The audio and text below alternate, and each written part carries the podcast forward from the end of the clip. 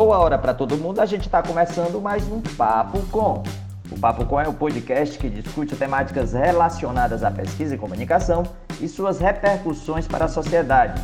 Produzido pelo Praxijó, grupo de pesquisa vinculado ao programa de pós-graduação em comunicação da Universidade Federal do Ceará, em colaboração com outros programas de pós-graduação da área.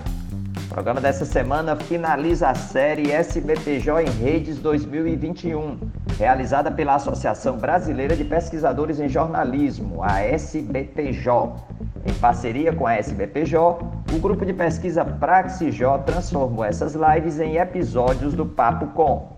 A partir do projeto SBPJ em Redes, fizemos discussões sobre temáticas atuais relacionadas ao jornalismo o sexto episódio da série foi organizado pela Rede Brasileira de Pesquisa e Desenvolvimento Científico e Tecnológico, a JORTEC, e traz a discussão sobre estudos e tendências em cibercultura.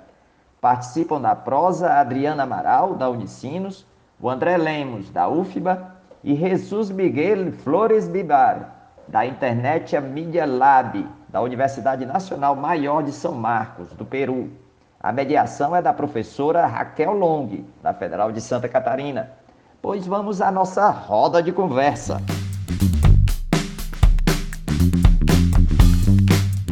Eu sou Raquel Ritterlong, coordenadora da Jortec, professora da Universidade Federal de Santa Catarina do programa de pós-graduação em jornalismo da UFSC.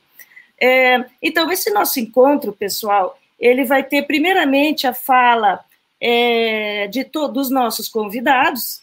É, vocês, é, como nos outros encontros, vocês poderão colocar as suas perguntas né, pelo chat do YouTube. E um, ao final nós procederemos então aos blocos né, de perguntas e respostas para os nossos palestrantes. Uh, eu vou começar, vou chamar primeiramente o professor é, Jesus uh, Vivar, é, porque uh, na Espanha já são oito da noite e eu não gostaria que ficasse muito tarde para ele falar, embora, é claro, ele está aqui com a gente, mas então combinei que, né, com o professor, que ele seria então o nosso primeiro palestrante de hoje. Professor Jesus, é, muito bem-vindo e agora, então, le llamo e le passo a palavra. Muitas graças. Muito bem. Uh... Eh, obrigado, Raquel. Buenas tardes a todos. Uh, no hablo portugués, así es que voy a, explicar en español. Bien. Uh, bueno, eh, en primer lugar, quiero agradecer a, a Raquel Longi por esta invitación de participar eh, en, esta, en esta jornada, en esta jornada en redes eh, sobre todo por el tema eh, estudios y tendencias en cibercultura que me parece muy interesante. Y también decir uh, que es un honor para mí eh, compartir mesa con la profesora Adriana y con el profesor André, que también me gustará escucharles. bien, yo tengo una breve um, presentación que un poco en línea con eh, este tema tan interesante que es estudios y tendencias en cibercultura, lo he enfocado más al ámbito, digamos, mm, profesional y académico que hacemos eh, en España y yo creo que también está pasando en muchas partes del mundo. De ahí que eh, nosotros empezamos a vivir ya desde hace algunos años algo que se concibe como la cibercultura de las redacciones porque los periodistas y los comunicadores también estamos inmersos en este ámbito de la cibercultura, sobre todo porque mm, cada vez más mm, tecnologías que empiezan a inundar las salas de redacción tecnologías y procesos que empiezan a inundar la sala de redacción es cada vez más el, pan de cada día.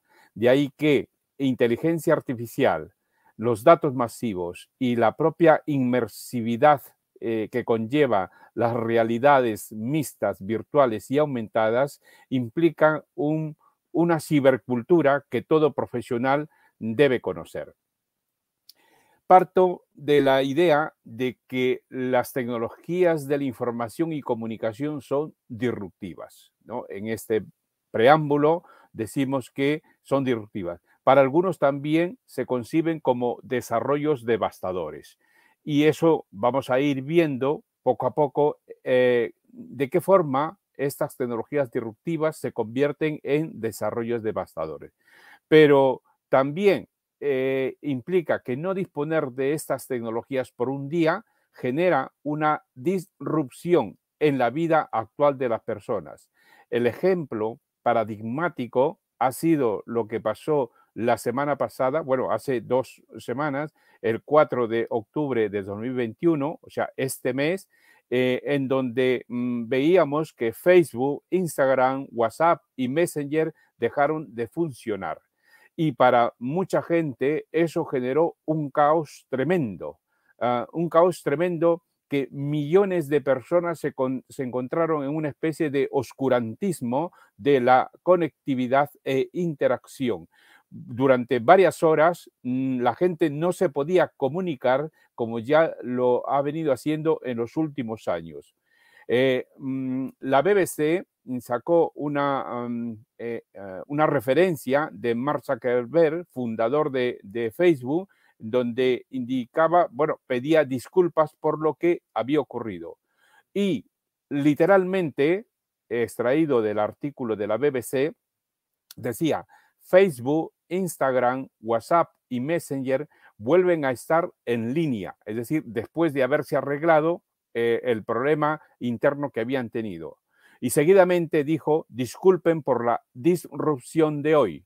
Sé cuánto dependen de nuestros servicios para estar conectados a la gente que les importa.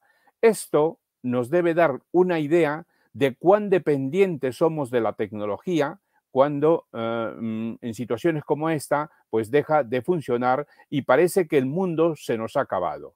Bueno, indicar también que comunicó a través de un post en Facebook una vez que el problema estuvo arreglado.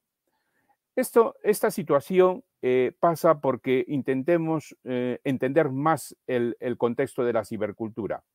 Eh, los, los, ponentes que, que, van a continuar son, mm, según he podido ver sus trabajos, grandes referentes en el mundo de la cibercultura, pero me van a permitir contextualizar eh, este apartado de la cibercultura ah, para poder llegar a la cibercultura de las mm, redacciones, en este caso de los periódicos. Bueno, entender la cibercultura para muchos es un mecanismo que favorece las formas pues, de relacionarse con, en y por el ciberespacio. Eso es una afirmación que en todo caso todo, todos mm, creo que estamos de acuerdo, ¿no? Eh, más o menos. además, para entender la cibercultura mm, se debe incluir diversas formas de asumir y emplear pues, eh, los distintos espacios que proporciona el mundo virtual. Eh, somos conscientes, por ejemplo, que parte de esa cibercultura nosotros lo estamos trasladando ahora con esta situación pandémica que estamos viviendo a nivel mundial, en donde hemos tenido que dar un salto cualitativo en, el ámbito docente y eh, eh, hacer eh, realizar esos procesos de enseñanza-aprendizaje ¿no? a través de los sistemas de videoconferencia.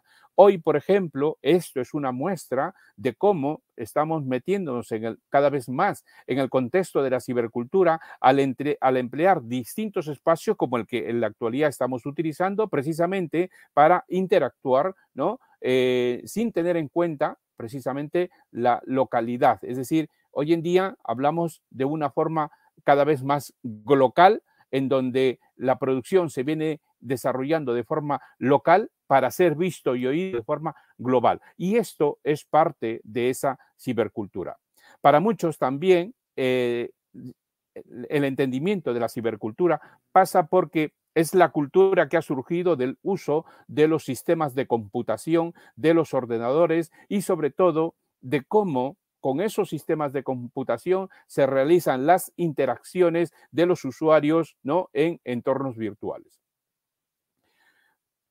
En este contexto, eh, en el ámbito de la cibercultura, pues decimos también que para los estudiosos, ¿no? se transforman en objeto de estudios, de, estudios científicos, porque estudian distintas características, en primer lugar, de las comunidades virtuales, eh, teniendo en cuenta que dentro de esas comunidades virtuales hay personas, hay interfaces virtuales, pero detrás de esas interfaces virtuales hay personas. Eh, esto conlleva a que nosotros cada vez más nos veamos implícitos y toda la sociedad nos veamos implícitos en este contexto de cibercultura. Existen disciplinas científicas que hoy en día se empiezan a definir más como neurociencias que estudian digamos, más directamente el ámbito de la cibercultura. Y concretamente podemos, las más, digamos, eh, las que hacen mayor referencia al ámbito de la cibercultura, podríamos ubicar a la ciencia de la comunicación, a la psicología, a la antropología, a la educación, a la propia filosofía y ética y también a la sociología, ¿no? La base de estudio de todo componente de cibercultura, obviamente, se basa en la plataforma Internet y sobre todo en el desarrollo de las llamadas tecnologías disruptivas. Existen algunos factores que, o elementos que, eh, digamos, dan pie a ese fenómeno o este concepto de cibercultura. En primer lugar, está obviamente el contexto del ciberespacio, en donde eh, eh, tenemos ya muchos estudiosos e investigadores que trabajan sobre el ciberespacio, empezando por Pierre Levy, ¿no? que nos dice que es un nuevo medio de comunicación que surge de la interconexión mundial de computadoras, en donde también añade que es un universo de información más personas que navegan y alimentan este universo. Asimismo, eh, el ciberespacio tiene unas características y servicios entonces, se incluyen la cantidad de documentos eh, que son vinculados ¿no? a través de la World Wide Web y además pues eh, es toda estructura virtual eh, transaccional de comunicación interactiva. Otro de los elementos o factores de este, de este contexto de cibercultura vendría a ser la propia sociedad. Es decir, la sociedad es cada vez más parte de esa cibercultura, pero una sociedad que además ya Manuel Castel definía ¿no? como sociedad de la información, definiéndolo como un estadio de desarrollo social caracterizado por la capacidad de sus miembros eh, en, este caso, de ciudadanos, de empresas y de administración pública, que le van a permitir obtener y compartir cualquier información instantáneamente desde cualquier, desde cualquier lugar y en la forma que se prefiera. Existen diferentes, eh, diversas, digamos, definiciones sobre sociedad de la información, pero creo que eh, lo, lo, dicho por Manuel Castel en su trilogía La Era de la Información en 1998 eh, encaja perfectamente en lo que nosotros comprendemos como la llamada sociedad rey que ya José B. Terceiro lo decía en su libro Sociedad Red eh, y que ahora se define más en el concepto de sociedad de la información. Asimismo, otros factores que em, eh, implican o alimentan esa cibercultura viene dado por la propia comunicación. Y junto a la comunicación, evidentemente está la conectividad, porque estar conectado representa estar en el mundo. Es como seguramente muchos hemos escuchado que eh, si no estás en Internet, si no estás conectado, es que no existe. Últimamente vienen diciendo, si no estás en las redes sociales, es que no existe. Bueno, pues esta interconexión es lo que facilita a esa representación en el mundo. A su vez, la conectividad es condición necesaria obviamente, para una comunicación a través de la red. Pero no solo la comunicación y la conectividad, sino también el caudal de información que se da a través de, eh, Internet. Y junto con el caudal de información, digamos, la velocidad con que se transmite este tipo de información. Son pues elementos que configuran este panorama de eh, ámbito de la cibercultura. Pero hay más. Y concretamente nos basamos ya en un eh, entorno quizás mucho más conocido por todos, que es el, ámbito de los social media. Es decir, las redes sociales, ¿no? Son, que son una forma de conectarse con otras personas, se configura eh, digamos, como el, paradigma de la cibercultura. Si bien es cierto que las redes sociales formaron parte de la llamada Web 2.0 allá por 2004, ¿no? junto con el ecosistema de los blogs, en la actualidad las redes sociales configuran ese panorama de cibercultura que eh, hacemos, hacemos mención. Pero junto con ello, otros elementos también se suman, otros factores se suman a este ámbito de la cibercultura, que es la propia literatura y las narrativas digitales en las, en las cuales estamos también nosotros constantemente estudiando. Dentro de estas eh, narrativas digitales, a su vez, pues surgen ¿no? Eh, para eh, algunos estudiosos ya unos géneros digitales, aunque los puristas en el ámbito de la teoría de la información y de la comunicación se resisten todavía a pensar que esto puede tildarse como géneros, pero eh, muchos apuntan ya de que estos géneros digitales son los que son y además ayudan muchísimo y se convierten pues en elementos propios de esas narrativas digitales. ¿Qué géneros son esos?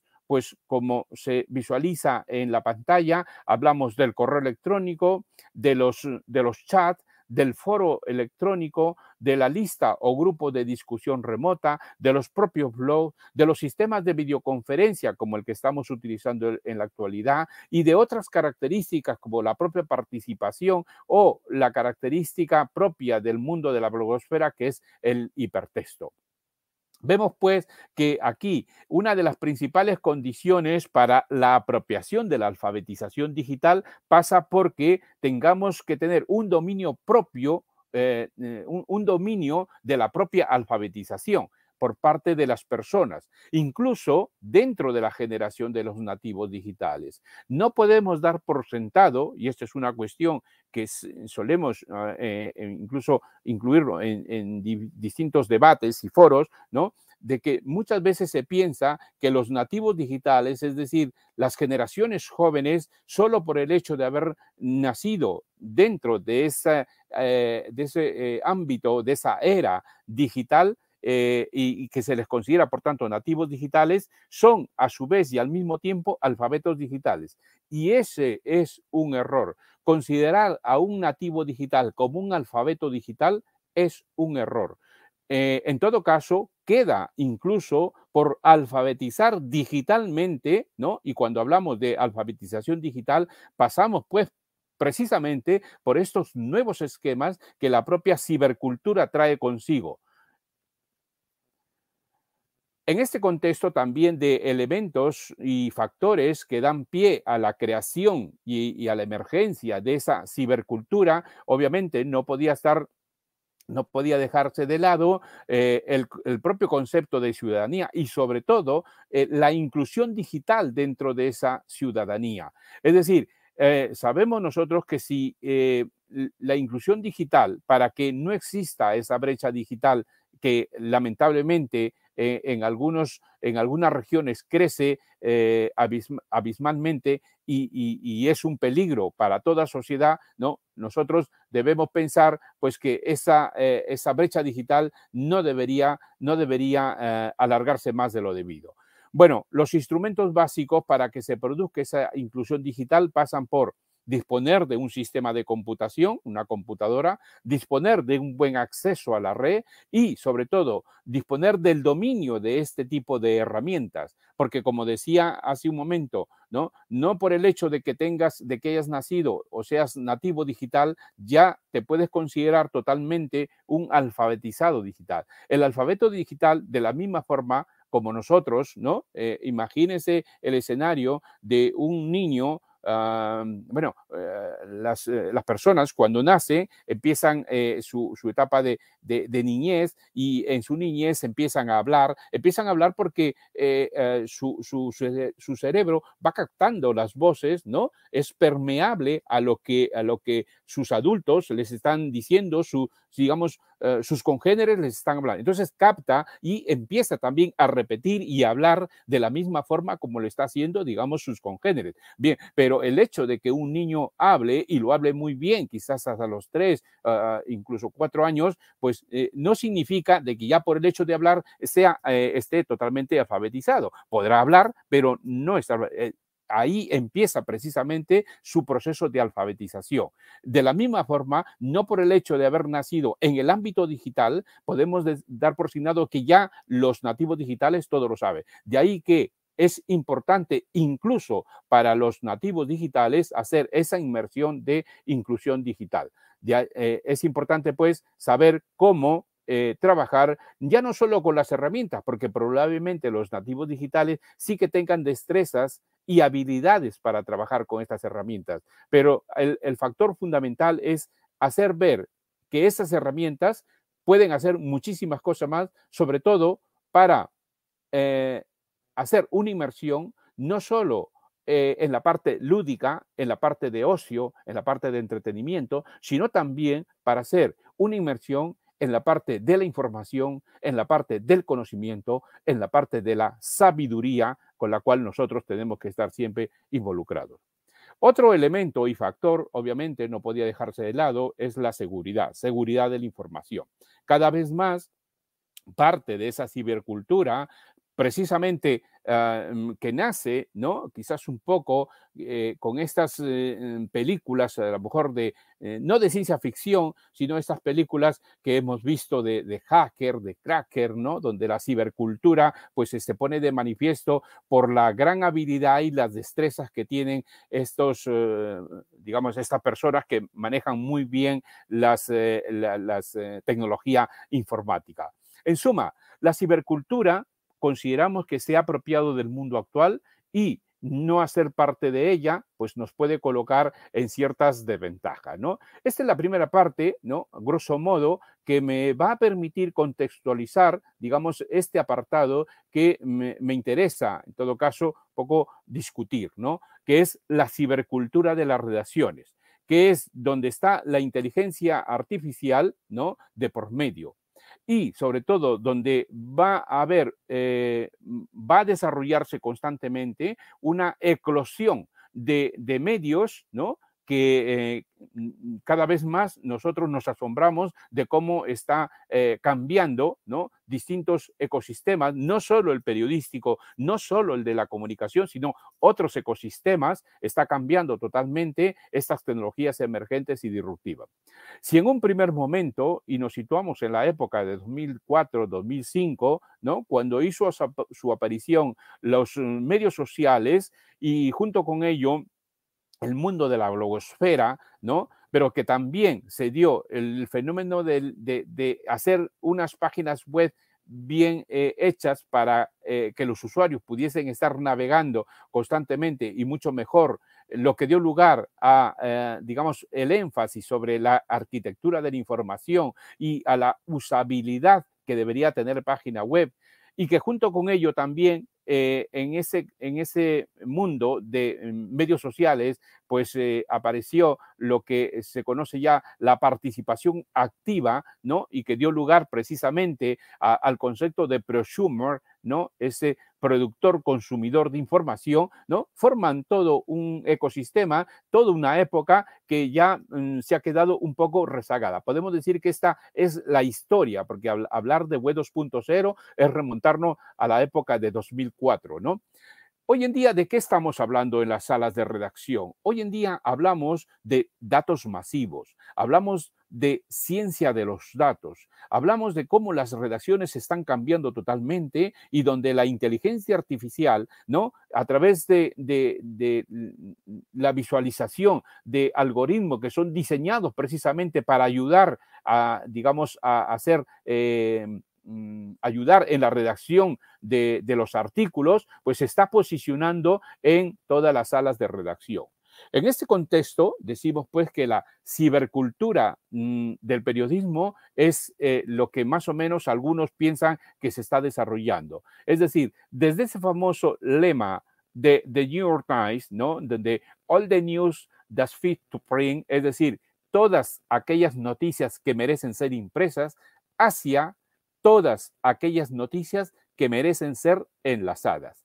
De la misma forma, como antes se decía, lo impreso primero, hoy decimos lo digital primero. De la misma forma como antes conocíamos al newspaper, es decir, al periódico, hoy en día hablamos de organizaciones de noticias.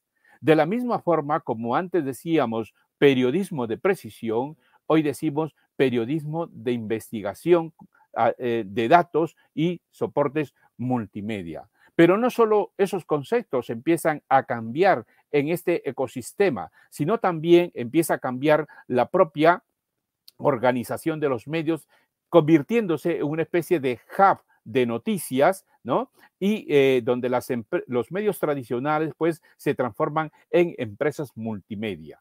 Unas empresas multimedia que tienen estas características. Hoy en día, un periódico, por ejemplo, o Globo, o, cualquier otro periódico que nosotros podamos estar leyendo constantemente, sabemos que tiene esto, este, esta estructura. Por un lado, su formato de prensa que continúa, por otro lado, su formato de web, que ya lo tiene casi en paralelo, y una innovación que están teniendo muchos de los periódicos es que están utilizando no la radio eh, eh, específicamente, pero sí un modelo de comunicación e información audiovisual que está creciendo cada vez más y que se visualiza a través de los llamados podcasts. Y de la misma forma, la televisión.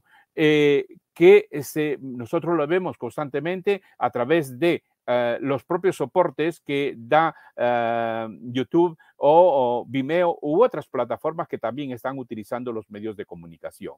Entender pues la cibercultura implica entender la tecnología dentro de este nuevo ecosistema mediático, entender la arquitectura de Internet para saber cómo funciona precisamente estas mm, nomenclaturas nuevas llamada Internet de las Cosas, la ciberseguridad, entender cómo funciona la inteligencia artificial, ¿no? Porque eh, aunque puede resultar esto algo novedoso, ya no es tan novedoso.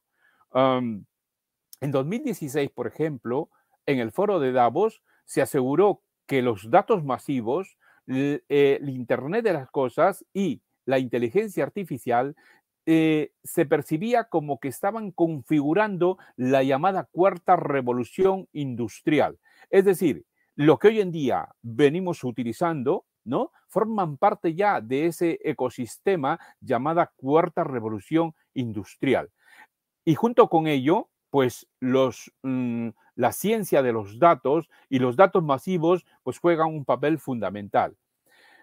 De ahí que eh, hablar de inteligencia artificial, ¿no? No es una cuestión baladí, porque es parte precisamente de esa cibercultura de las redacciones. Y para hablar de inteligencia artificial, situamos ah, o, señalamos algunas cuestiones que llaman o invitan a la reflexión como esa reflexión que eh, dejó entrever Stephen Hawking en 2010, en donde manifestaba, y cito literalmente, que la inteligencia artificial puede ser lo mejor o lo peor que ha sucedido en la historia de la humanidad. De la misma forma, la científica Marie Curie en 1907 eh, eh, dijo algo que me parece totalmente relevante para tenerlo como una reflexión. Decía, en la vida tememos lo que no entendemos. Es momento ahora de entender más para así temer menos. Yo creo que es una reflexión que nos invita precisamente a entender toda esta conceptualización de la tecnología para mm, hacer una inmersión total dentro de este contexto de cibercultura.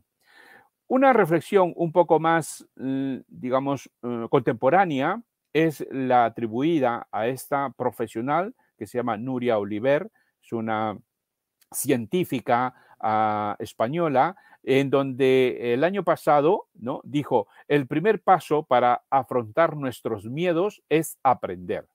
Aprender en este caso con la tecnología que convivimos, con la aspiración de entender mejor el mundo y, por tanto, poder tomar decisiones informadas. Nuria Oliver es una de las científicas expertas de la propia Comisión Europea y, actualmente del Gobierno de España en, eh, en, el ámbito de la inteligencia artificial. Pero llevando la inteligencia artificial al terreno de los medios para poder eh, sustentar uh, cómo esta inteligencia forma parte de esta cibercultura que inunda las redacciones. Eh, tenemos ya algunos ejemplos como el caso del de, el periódico más conocido del mundo, The New York Times, ¿no? que se está valiendo, por ejemplo, de, del Machine Learning para buscar patrones en los datos de financiación en sus campañas. O sea, lo está desarrollando esta línea, ¿no? A través de su, de su laboratorio de innovación para buscar patrones, ¿no? Que permitan, pues, tener incluso un, un beneficio más, un revenue dentro de esas inversiones que vienen haciendo. Otro medio, Sport Illustrated, eh, realiza ¿no? infografías que han sido creadas de una forma parecida, pues con una herramienta que ellos denominan Arcadio. De la misma forma, la agencia de noticias, también muy conocida en el mundo, Associated Press, lleva utilizando pues Automatic Insights ¿no? para generar presentaciones distintos que van desde informes de ganancias de empresas públicas hasta clasificaciones pues, de partidos de fútbol. ¿no? Entender la cibercultura eh, desde el ámbito de la inteligencia artificial implica el que nosotros sepamos cómo funciona, ¿no? Los otros, los periodistas, los comunicadores, cómo funciona, por ejemplo, este mundo, ¿no? Que algunos dicen mundo cyberpunk, que es el mundo de los hackers, ¿no? Entender cómo funciona. ¿Por qué? Porque en el mundo de los hackers, por ejemplo, se viene desarrollando, eh, vienen utilizando inteligencia artificial, pero por un lado, para crear bots buenos que ayuden en las redacciones y sin tapar el sol con un dedo, también están creándose bots malos, ¿no? Eh, es, decir, eh, la inteligencia artificial usada para fines que son buenos, en este caso para la comunicación, para el periodismo, pero también es verdad que la inteligencia artificial muchas veces es usada con fines ilícitos y con fines nocivos, como es el caso, por ejemplo, de la creación de bots, sobre todo cuando hay procesos electorales y ya tenemos algunos ejemplos de ellos, ¿no? Cuando eh, eh, en diversas partes del mundo. Algunos medios empiezan a tomar buena nota de esto y dicen que estamos quizás asistiendo ¿no? A una especie de eh, sitios de noticias hechas por inteligencia artificial en este, y concretamente por algoritmos. ¿no?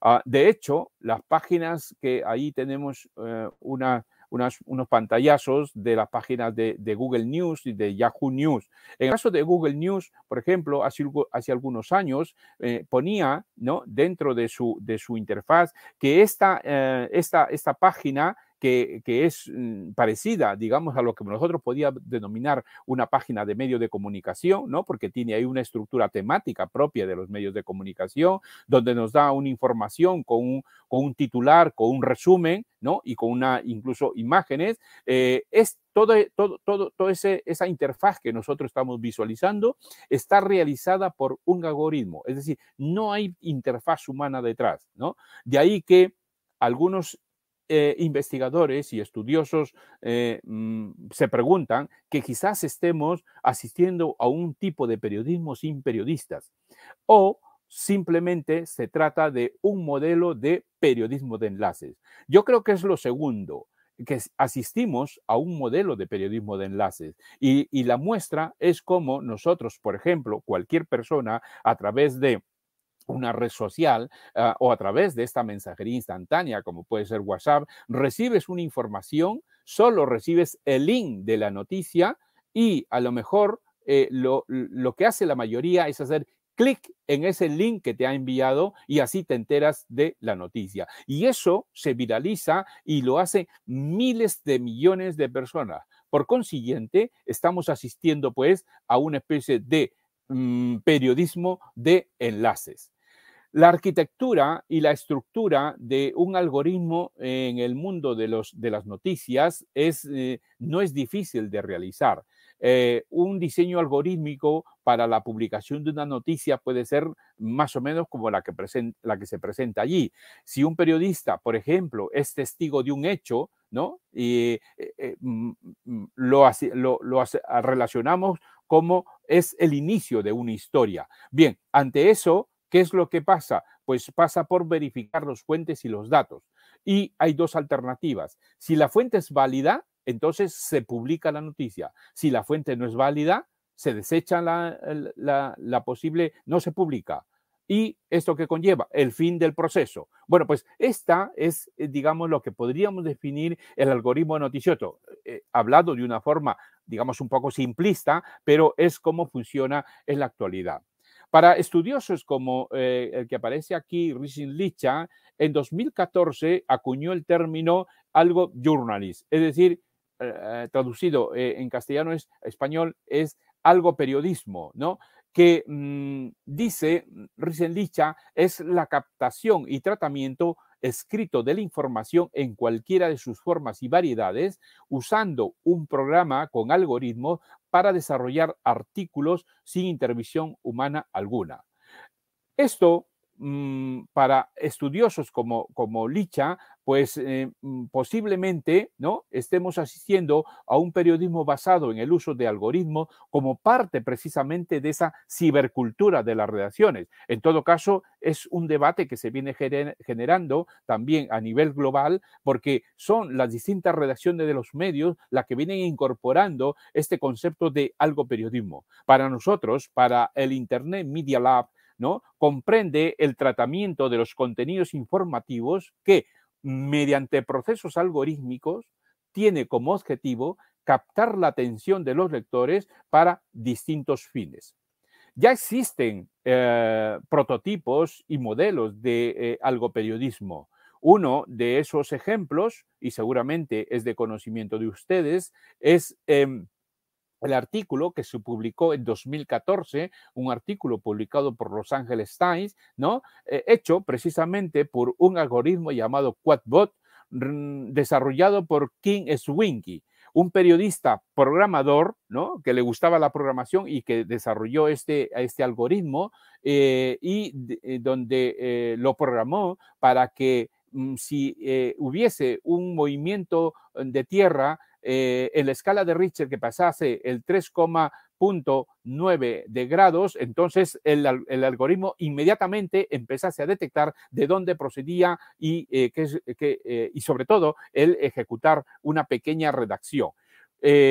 bueno, Quadbot no es precisamente un robot, sino un algoritmo que fue programado para extraer información del Servicio Geológico de Estados Unidos y además mm, que tiene la funcionalidad de redactar eh, en el CMS, es decir, en el propio gestor de contenido de, Los Ángeles Times, eh, redacta, pero no lo publica. ¿Por qué? Porque está a la espera de que esa redacción, ese texto, sea revisado por un editor, quien una vez que lo ha revisado, daría el botón de publicar.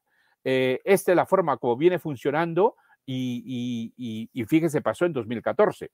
Bueno, otro recientemente que es el caso del periódico The Guardian, que publica un artículo, esto eh, ha sido ah, el año pasado, eh, publicó este, este artículo y, además llama significativamente eh, la atención cómo lo escribió y dice empezando así, no soy un humano, soy un robot, un robot pensante.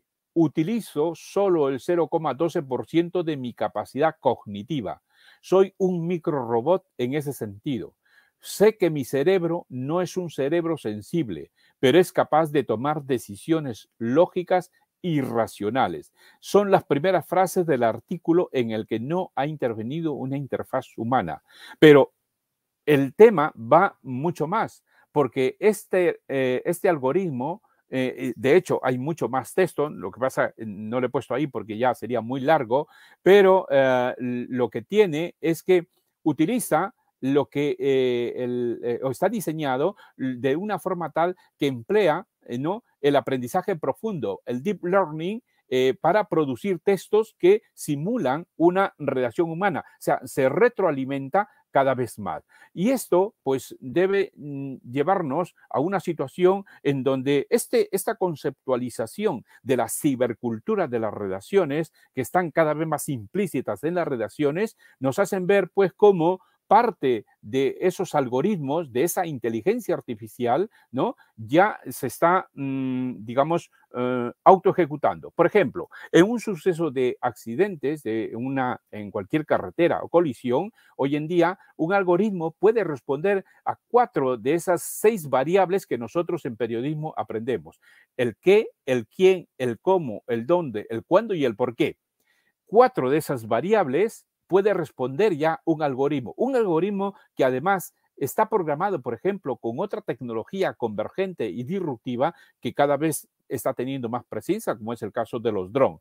Un algoritmo diseñado y creado y programado en un dron mm, nos diría, ¿qué pasó? A la pregunta, ¿qué pasó? O sea, el qué. Y el algoritmo nos dice un accidente de carretera, porque lo estaría visualizando. ¿A quién afectó?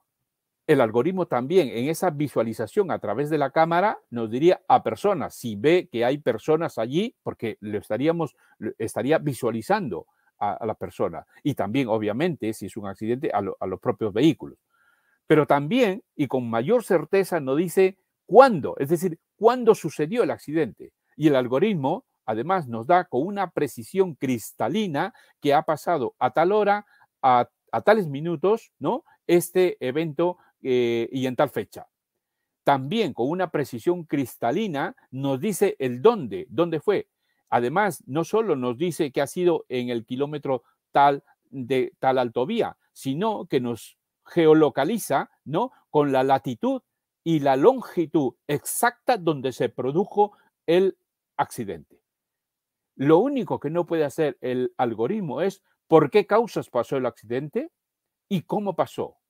Eso corresponde todavía a la interfaz humana y esperemos que corresponda por muchísimo tiempo, ¿no? Porque es la parte de la interpretación que eh, el algoritmo, en este caso la inteligencia artificial, todavía no es capaz de procesar.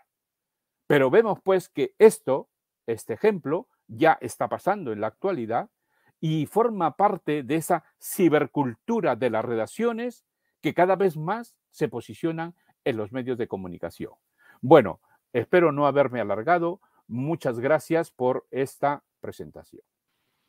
Gracias, profesor Jesús, eh, por su ponencia muy, muy interesante y también por contextualizarnos y, poner en el periodismo con los, eh, eh, todas las todas las eh, interpretações e da cibercultura no periodismo. Muitas graças. É, eu passo a palavra agora para a professora Adriana Amaral, que vai bibliografia também da nossa disciplina. Obrigada, professora. Com você. Bom, em primeiro lugar, queria agradecer, né? Queria agradecer o convite da Raquel, da SPPJ, né? Os colegas da mesa aqui, o professor Jesus e o André, e a audiência, então, aí do YouTube, né? Que está por aqui. Uh, a minha fala é mais num sentido conceitual, assim, né, a partir de alguns pontos que eu venho observando a partir de uma experiência que eu fiz para a disciplina de comunicação e cultura digital lá do PPG da Unicinos e das pesquisas que eu venho uh, trabalhando e, e, lendo, enfim, como parecerista e, e tudo mais. E então eu vou trazer, né, já que o tema nessa questão das tendências e, e estudos, eu vou trazer alguns apontamentos assim mais num nível teórico epistemológico e algumas provocações né, sobre os rumos aí da pesquisa em cultura digital. Então, um pouco mais nesse sentido, né? Uh, primeiro numa contextualização, assim, pensar num primeiro momento, assim, que contextos são esses, né, que desenvolvimento, sempre quando aparece também a palavra tendência, fico pensando né, nessa ideia de modas conceituais, né, e um pouco nessas disputas no campo, aí várias uh, palavrinhas chaves aí que apareceram na, na fala do professor Jesus, que vão ficando perdidas, né? E aí penso, então, um pouco contra essa essencialização né, em relação às tecnologias e a historicização das mesmas, né? E defendendo também sempre uma pesquisa que considere um pouco mais essas contradições, controvérsias, né? E evitando um pouco esses binarismos que tem num, mais recentemente tem me incomodado assim um certo neofrankfurtianismo que vem uh, emergindo novamente. É, então, pensando um pouco nessa, nessa perspectiva, né, inclusive fiquei me perguntando né, sobre essa questão do uso né, do termo né, cibercultura aqui, né, que já foi muito bem trabalhado pelo André, pelo Eric Felinto e vários outros autores, eu mesma, né, Uh, mas como que esse termo também está localizado dentro de um espaço, de um tempo, né? E que uh, embora a gente talvez ainda esteja usando em alguns determinados momentos, uh, não por uma falta talvez de um outro termo, mas por um outro lado também existe uma certa popularização né, dessas pesquisas e dessas terminologias, o que nos gera uma certa sensação de que agora todas as pessoas pesquisam cultura digital, todas as pesquisas uh, se endereçam para aí. E apesar de eu entender que há essa popularização e achar bem-vinda, mas também a gente precisa pensar um pouco de, das especificidades né, teórico-metodológicas que se dão na construção desse conhecimento desse campo e pensar um pouco né, arqueologicamente aí como vários autores vêm pensando uh, nos nossos tipos de análise, né? Que pontos de transformações analíticos vão nos trazer, né? E aí eu até resgatei um, um capítulo uh, do Jonathan Stern, que se chama History of Cyberculture, que é de 2006, onde ele vai trazer uh, algumas perspectivas bem interessantes, né? Uh, que depois também outros autores vão falar sobre essa questão da crítica a uma ideia de tudo é novo ou nada é novo, essas nuances né, dos, nos estudos que às vezes ficam muito divididas né, entre esse determinismo tecnológico, tecnofilia e essas dicotomias que eu uh, tendo a ver de uma forma bastante negativa e pensar mais um pouco essa questão dos artefatos do nosso cotidiano mesmo, né? E como é que eles vão como a gente vai se relacionar com eles e como eles se relacionam com a gente, né, numa perspectiva uh, um pouco materialista. Dito isso, tem também, né, como eu vinha falando antes, uma questão do aumento né, da produção qualificada em congressos periódicos, etc. E me pergunto, né, de qual internet os pesquisadores falarão aí em 20 anos, né? E uma coisa que tem me, me consumido bastante é essa questão de certas categorias analíticas que são utilizadas desde os anos 80, 90, anos 2000 e como elas precisam ser repensadas para não ficarem cristalizadas, né? Acho que esses próprios termos do Castells aí como sociedade da informação, etc. E, por um outro lado, um, em termos do jornalismo que produz crítica em torno de tecnologia, uma certa linguagem de cheerleader, né, que o Jonathan Stern vai falar, a linguagem dos jornalistas torcedores pelas empresas, ou uma linguagem completamente apocalíptica. Então, nesse nível discursivo também sobre as tecnologias, né, que não é produzido apenas no, no campo conceitual uh, teórico, mas também nesse campo da mídia. E aí, dito isso, né, esse entendimento de que as histórias que a gente tem sobre a cultura digital, sobre a cibercultura, elas são muito seletivas, né, e que a gente precisa, então, de outras dimensões sensíveis para se pensar uh, esses pontos de ruptura e pontos de continuidade que a gente vai ter no campo, né? E entendendo que em cada pesquisa essas escolhas de inclusões e exclusões não são categorias autoevidentes, né? Então, é um pouco nesse sentido que eu penso essa contextualização inicial, né? Pensando aí num projeto de pesquisa, né? Pensando também a ideia da disciplina de pensar esses estudos, né? Então, como eu falei antes, né, a cultura digital então ela se encaixa nesse fenômeno maior, numa história cultural mais ampla, econômica, política, etc.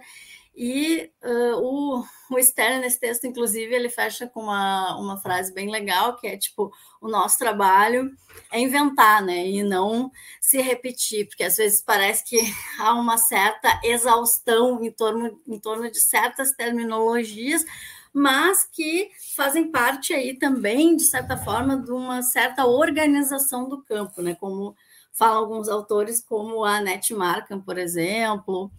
E estou muito aqui pensando a partir de um texto da Sally White, que saiu uh, no New Media Society esse ano, né, sobre essa questão, né, pensando essa questão terminológica, a ideia de metáforas conceituais da pesquisa em cultura digital. Né? E a Netmarker vai falar um pouco sobre esse poder das metáforas né, como uh, teorias, como working theories, né, teorias a serem trabalhadas, é, algumas e que em alguns momentos nos dá a possibilidade de aberturas ou de fechamentos discursivos e em certos momentos mapas e apontamentos cartográficos. E aí por isso que é interessante que a gente pense um pouco que metáforas são essas que a gente tem utilizado na pesquisa em cultura digital, é, a partir de olhar, que tipo de olhar né, e que tipo de sensibilidade que vai ter aí, que construção e modelagem de sentido a gente vai dar a partir disso, né? Nesse texto da Wyatt, ela vai falar bastante sobre criticar a ideia, por exemplo, de cloud computing, né? essa ideia de nuvem, a ideia de big data como petróleo, uh, que também tem muito a ver com essa perspectiva do Yussi Parikh lá no, no livro Digital Contagion, né, onde de 2007, aonde ele vai uh, fazer uma certa arqueologia dessas metáforas, sobretudo as que advêm da biologia. É, e é muito, muito sintomático essa opção uh, de uma área é, por optar por essas metáforas biológicas, né? Afinal, ela é uma marca que vai aparecer em vários discursos sobre a cultura digital desde as suas origens, seja vírus, vírus, né? Vírus, buzz, várias terminologias que a gente usa aí. Uh, lembrando que essas terminologias elas advêm de uma relação uh, muito próxima entre biólogos e sociólogos durante a era vitoriana, né, a fim de comparar agrupamentos sociais, né, como formigas, etc., para se pensar a questão uh, humana.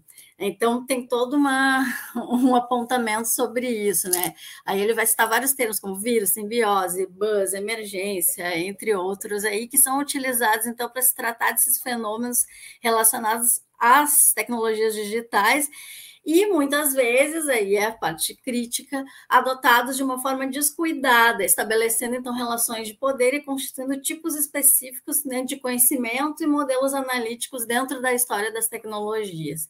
Então, essa utilização né, das analogias biológicas para circunscrever esses fenômenos sociais, ela é, ela é antiga né, e, e compõe né, várias teorias sociais clássicas, né, até como se a gente passar no Rousseau, enfim, né, e outros teóricos aí.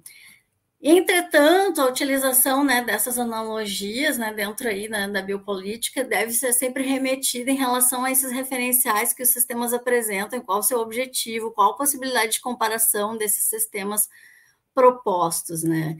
Então, estes são aparentados em relação à adaptabilidade dos sistemas ou de tendências mais profundas e estruturais. Né? E a escolha dessas, dessas metáforas biológicas né, denota um tipo de posicionamento e de produção sobre qual ciência é mais legitimada. Então, assim, a gente pensar em todos os ataques que a ciência vem recebendo aí nos últimos anos então, além dos ataques à ciência como um todo, a gente vê também que dentro da, da, da ciência tem essas disputas ainda. E esse uso de uma linguagem biologizante, né, ela acaba fazendo essas indicações, né? Uh, então, a Sally White vai dizer que ela aponta, né? Esse texto ele não é conclusivo, ele traz mais perguntas. Na verdade, ela aponta que essas metáforas, então, que se relacionam a tecnologias, elas atravessam e circulam pelos, circulam pelos mais diferentes setores. Então, a gente merece pensá-las aí com um pouco mais de cuidado, porque uma vez que elas trazem determinados olhares, né, que vão nos moldar esses sentidos. E então é nosso papel criticar e analisar, mas também utilizar as nossas próprias palavras para imaginar e criar futuros diferentes, né? entender essa genealogia das metáforas para poder ter essa proposição e aí que a gente vai pensar como uma imaginação metafórica. É, importância, e aí eu destaco, eu, Adriana, a importância de alguns movimentos, por exemplo, como o afrofuturismo e outros que vão fazer uh, essa articulação com outras, outros mundos tecnológicos, né? uh, muito ligado aí que a gente tem ouvido aí em relação à questão das utopias e das distopias nessas narrativas, né? Que entra no, nesse domínio aí uh, do imaginário, né? Recentemente, está falando aí muito sobre essa série Round Six, que é coreana, então tem tá todo de novo um discurso de pânico moral em torno disso. Então, quando essas metáforas elas vêm de outros lugares que não os lugares nos quais já estão estabelecidas, elas também tem esse poder de causar essa certa, odeio essa palavra, mas disrupção. Uh, em alguns momentos, né, nos dando essas brechas. Voltando então para essa construção, né, dessa questão epistemológica da cibercultura, da cultura digital, né, aí uh, um ponto que vem aparecendo bastante, né, que eu tenho tentado mapear, é a questão dessa ideia de um diálogo maior entre essas teorias e as teorias da comunicação mais clássica, né? O quanto isso parece não ser feito, pelo menos uh, não na pesquisa exatamente, mas a gente vê nos, não, nos, nos programas de graduação, né? o quanto elas parecem não estar conectadas, não ser ensinadas uh, na graduação, e no pós-graduação elas se situam em grupos, em eixos, uh, por questões epistemológicas, questões institucionais, né, questões de organização dos currículos. Uh, então, pensar um pouco essas, essas naturezas e a potência né, desses desdobramentos aí. E aí, uma pergunta que é importante para a gente pensar essa natureza proposicional né, desses objetos tecnológicos e pensar eles uh, com quais concepções de tecnologia, sociedades e políticas esses imaginários se relacionam. É, e nesse ponto eu gostaria de destacar a importância do papel que vem tendo a discussão em torno da palavra interseccionalidade, que embora esteja em uma certa tendência, mas ela é importante para nos dar um ferramental teórico-metodológico para se pensar essas questões uh, políticas. É, e destaco aqui no Brasil o trabalho da Fernanda Carreira, da UF, que vem tentando pensar metodologicamente uh, como abordar isso uh, a partir de vários fenômenos da cultura digital, né, os bancos de imagens, a questão do racismo algoritmo, enfim, todos esses pontos aí que vem aparecendo bastante. Né? Então, tem uma construção de vários imaginários aí, tanto distópicos quanto utópicos, né?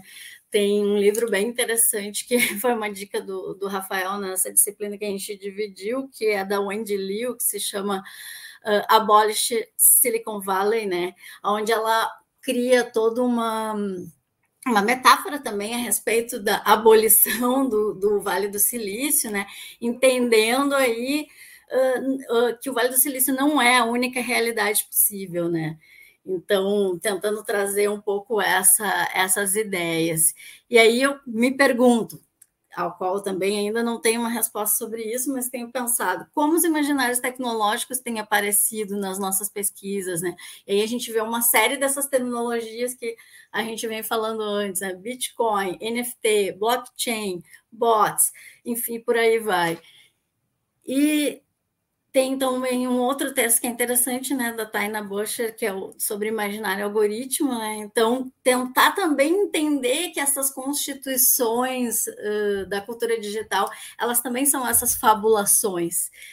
E essas fabulações uh, impactam em como a gente imagina, percebe e experiencia uh, esses gadgets, esses algoritmos, etc.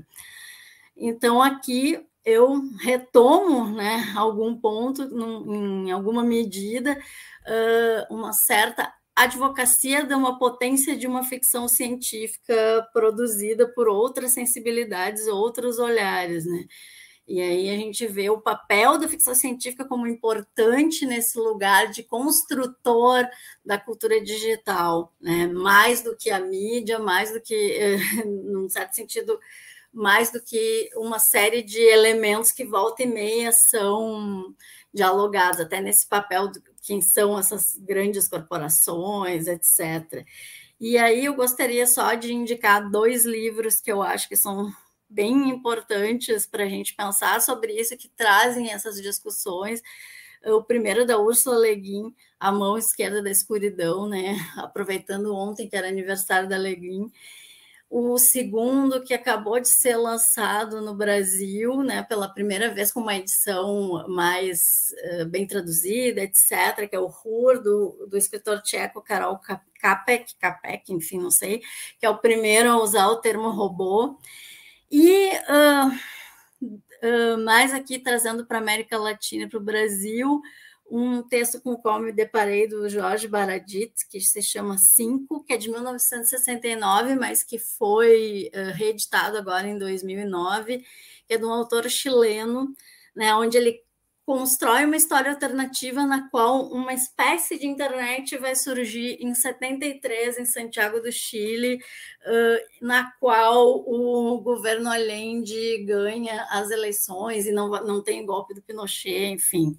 E um último seria o da Kellen Witter, que se chama Viajantes do Abismo, que é um livro que trabalha mais numa linha do retrofuturismo, steampunk, e que vai trazer uh, algumas questões ambientais uh, para dentro dessa questão das tecnologias. Uh, é bem interessante que o livro vai, assim como o Duna, vai trazer a questão do das, da, das tempestades de areia que a gente está vendo aí toda semana. E aí uh, entra esse papel dessa relação né, da, das tecnologias também com essas infraestruturas do digital e como a gente tem pensado isso a partir das questões ambientais, né? Eu acho que tem um trabalho do André, que é o Fake News as Fake Politics, Fake Politics, que é, acho um trabalho bem exemplar nesse sentido aí de tentar fazer essa articulação entre materialidades, infraestruturas, né, e uso o YouTube, então, para tentar entender a questão da, da desinformação. E aí, um último ponto antes de eu entrar para as minhas provocações finais, que é um pouco o que a gente vem tentando fazer há um certo tempo, que é uma certa reconciliação eh, entre as materialidades e o culturalismo, a partir então né, de, desse entendimento das materialidades como um lugar também para intervenção política, uh, pensando essas questões de desigualdade e poder, né, a partir desse outro olhar, né, e tentando reconectar um pouco a ideia dos sentidos e das materialidades. É uma vez que quando falamos sobre algo já estamos inseridos aí em uma certa medida em alguma materialidade. É, e para trazer assim algumas provocações finais, é, eu, eu, venho são pontos que eu trago para a gente pensar que seriam primeiro essa questão uh, do não, de certa forma, aqui no Brasil, né, esse não entendimento das teorias relacionadas à cultura digital uh, como, de, como teorias da comunicação, né? A gente não encontrar isso de certa forma ser sempre sempre a partindo de, de pessoas que colocam isso no currículo, etc., não algum, alguma articulação maior. Né? Muitas vezes sequer sendo consideradas ou mencionadas, inclusive em concursos. Né?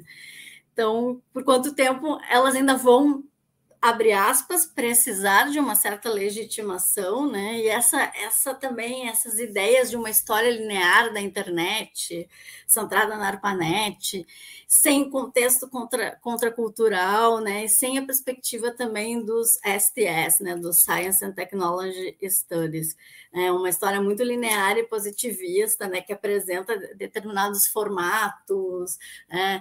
enfim, desde os tempos mais primórdios, os blogs, as telas, etc um segundo ponto seria uh, a questão metodológica, que eu não vou ter tempo para falar aqui, que eu falei um pouco mais quarta-feira num, num outro evento, que aí gira em torno das pesquisas que combinem, então, mais multimétodos, pesquisas em rede, que tragam, então, aspectos quantitativos, qualitativos, questões infraestruturais, questões materiais, questões que se articulem com outros imaginários uh, diferentes né, do que vem sendo construídos, como nessa ideia aí do Silicon Valley que eu falei antes. Um terceiro ponto seria a questão desse qual sentido, né? A gente ouve muito, ah, eh, esse estudo é crítico ou não é crítico, essa pesquisa, que sentido se tem em falar sobre crítica na pesquisa em comunicação digital, para além de uma tendência, né, além desse binarismo que eu citei antes, que é algo que acompanha a área desde, desde sua, abre aspas, fundação, e aí tentando evitar essas armadilhas, então, que eu, que eu vim falando antes, assim, de achar tudo é novo, tudo é disruptivo ou nada é, enfim, tentando sair um pouco, de certa forma, desse local. Um terceiro ponto, um quarto ponto, desculpe, seriam essas questões ligadas a tecnologias e interseccionalidades, né? Onde a gente vê aqui, sobretudo no Brasil, mas lá fora também, por exemplo, muitas mulheres na área da pesquisa e cultura digital, é, mas a gente ainda sente uh, que essas hierarquias de homens mais citados, uh, se vocês levantarem as bolsistas PQ1 na área, né, o que, que, a gente vai ver, né, questões de raça, de localização, enfim, né, girando um pouco essas terminologias geograficamente. E uma última, uma última provocação né, diz respeito, então, uh, algo que eu venho pensando e conversando com vários colegas aí ao longo dos últimos tempos, que não sei se é uma questão de fundo psicanalítica né, da própria área, que faz muitas vezes com que ela precise se pautar demasiadamente né, na sociologia, na antropologia, etc., não tirando aqui o valor dessas, desses campos, mas aí a gente observa que os nossos estudos sobre comunicação e cultura digital uh, na área de comunicação, eles estão bastante avançados em certo sentido. E aí, quando a gente chega para ler essas pesquisas que vêm da sociologia, da antropologia, muitas delas parecem lá focadas em coisas que a gente estava fazendo nos anos 90, nos anos 2000, e por vez, sequer citam os trabalhos que são, estão sendo desenvolvidos aqui, que a gente tem uma série de pesquisadores publicando fora, etc. Né? Citam, às vezes, autores que a gente cita, e não, de certa forma, nos invisibilizam o papel da comunicação como um papel menor nessa relação com as tecnologias. Né? São alguns mistérios aí que eu fico me perguntando então, para fechar aqui as minhas provocações. Acho que era isso. Adriana, excelente é, fala, nos trouxe, né? Adriana nos trazendo aí muitas uh, provocações, muitas ideias, enfim, né? E já vejo aqui nas perguntas, né? O pessoal já está se organizando aí, fazendo perguntas. É, só lembrando, então, que é, responderemos e conversaremos depois de todas essas falas, a partir das perguntas que vocês estão, então, colocando no chat. E chamo, então, o nosso professor da UFBA, o professor e também uma referência muito importante nos estudos de ciberjornalismo, o professor André Lemos. Com a palavra, professor. Obrigado, Raquel. Boa tarde a todas e todos. Primeiro, queria agradecer o convite, a Raquel, SBPJ. É, acho que é uma excelente iniciativa. É, acho que mesmo esse tema é um tema que me deixa muito confortável e que eu estou justamente atuando nele nesse momento, que é nos estudos e nas tendências em cibercultura. Então, queria agradecer a possibilidade de estar aqui também dialogando com a Adriana e com o Jesus Flores é um prazer muito grande estar aqui fazendo parte dessa mesa. E também para as pessoas que estão nos assistindo aí. Espero que a gente possa ter um bom debate no final. Vou marcar meu tempo aqui para não me alongar muito. Eu vou começar, é, na realidade, esses estudos e tendências, a gente precisa sempre falar um pouco do passado, e eu vou aproveitar aqui a minha, a minha história na área é, para tentar fazer um diagnóstico não muito ainda é, preciso. Comecei a pensar um pouco isso agora, quando estava iniciando essa, essa mesa. É, como é que foi mudando os estudos né, em cibercultura. É, o nome, como a Adriana apontou, ficou um pouco cansado, é? entrou um pouco no hype, não falar mais de cibercultura, e sim de cultura digital.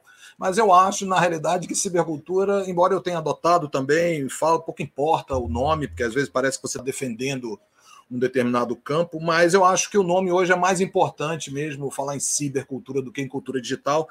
Como eu vou mostrar rapidamente, o que tem de dimensão atual da cultura digital é justamente o controle, a pilotagem, a vigilância, a dataficação, que está nessa raiz ciber. Né? Então, nunca tivemos numa cibercultura como estamos hoje. Eu vou apontar isso rapidamente. Mas é, a, a, a, eu pude acompanhar desde os primeiros grupos de pesquisa e debates em, em eventos como Compós, Intercom, é, desde 1995, 96, é, os estudos e é, comecei a traçar um panorama é, de como é que isso se configurava. Né? Num primeiro momento, eu vou chamar de uma fase metafísica, da, da cultura digital, onde a gente se interessava muito pela ideia de ciberespaço. Ninguém mais fala hoje de ciberespaço, né? Está voltando depois de um certo tempo como um sucesso aí para o futuro, é, que eu acho que vai ser um grande fracasso. A ideia do metaverso, né? Estamos vendo o Facebook investir em metaverso. Imagine no mundo pós-Covid ficar todo mundo num metaverso. Me parece algo totalmente impensável, alucinante mesmo mas é, uma fase metafísica do ciberespaço, do virtual, tínhamos referências que absolutamente desapareceram do, das, dos nossos textos, Jean Baudrillard, Paul Virilhot, Nicolás Negroponte, Pierre Levy, inclusive, foram autores que sumiram completamente, porque essa fase metafísica, o pouco que passou, o que, que é isso, o que, que é esse, mundo que está sendo construído aí. Então, depois nós tivemos uma segunda fase, que eu vou chamar de uma fase social, de um social, de um social humano, digamos assim, né? Auto, antropocêntrico, que era o estudo das sociabilidades, das comunidades ditas virtuais. Né?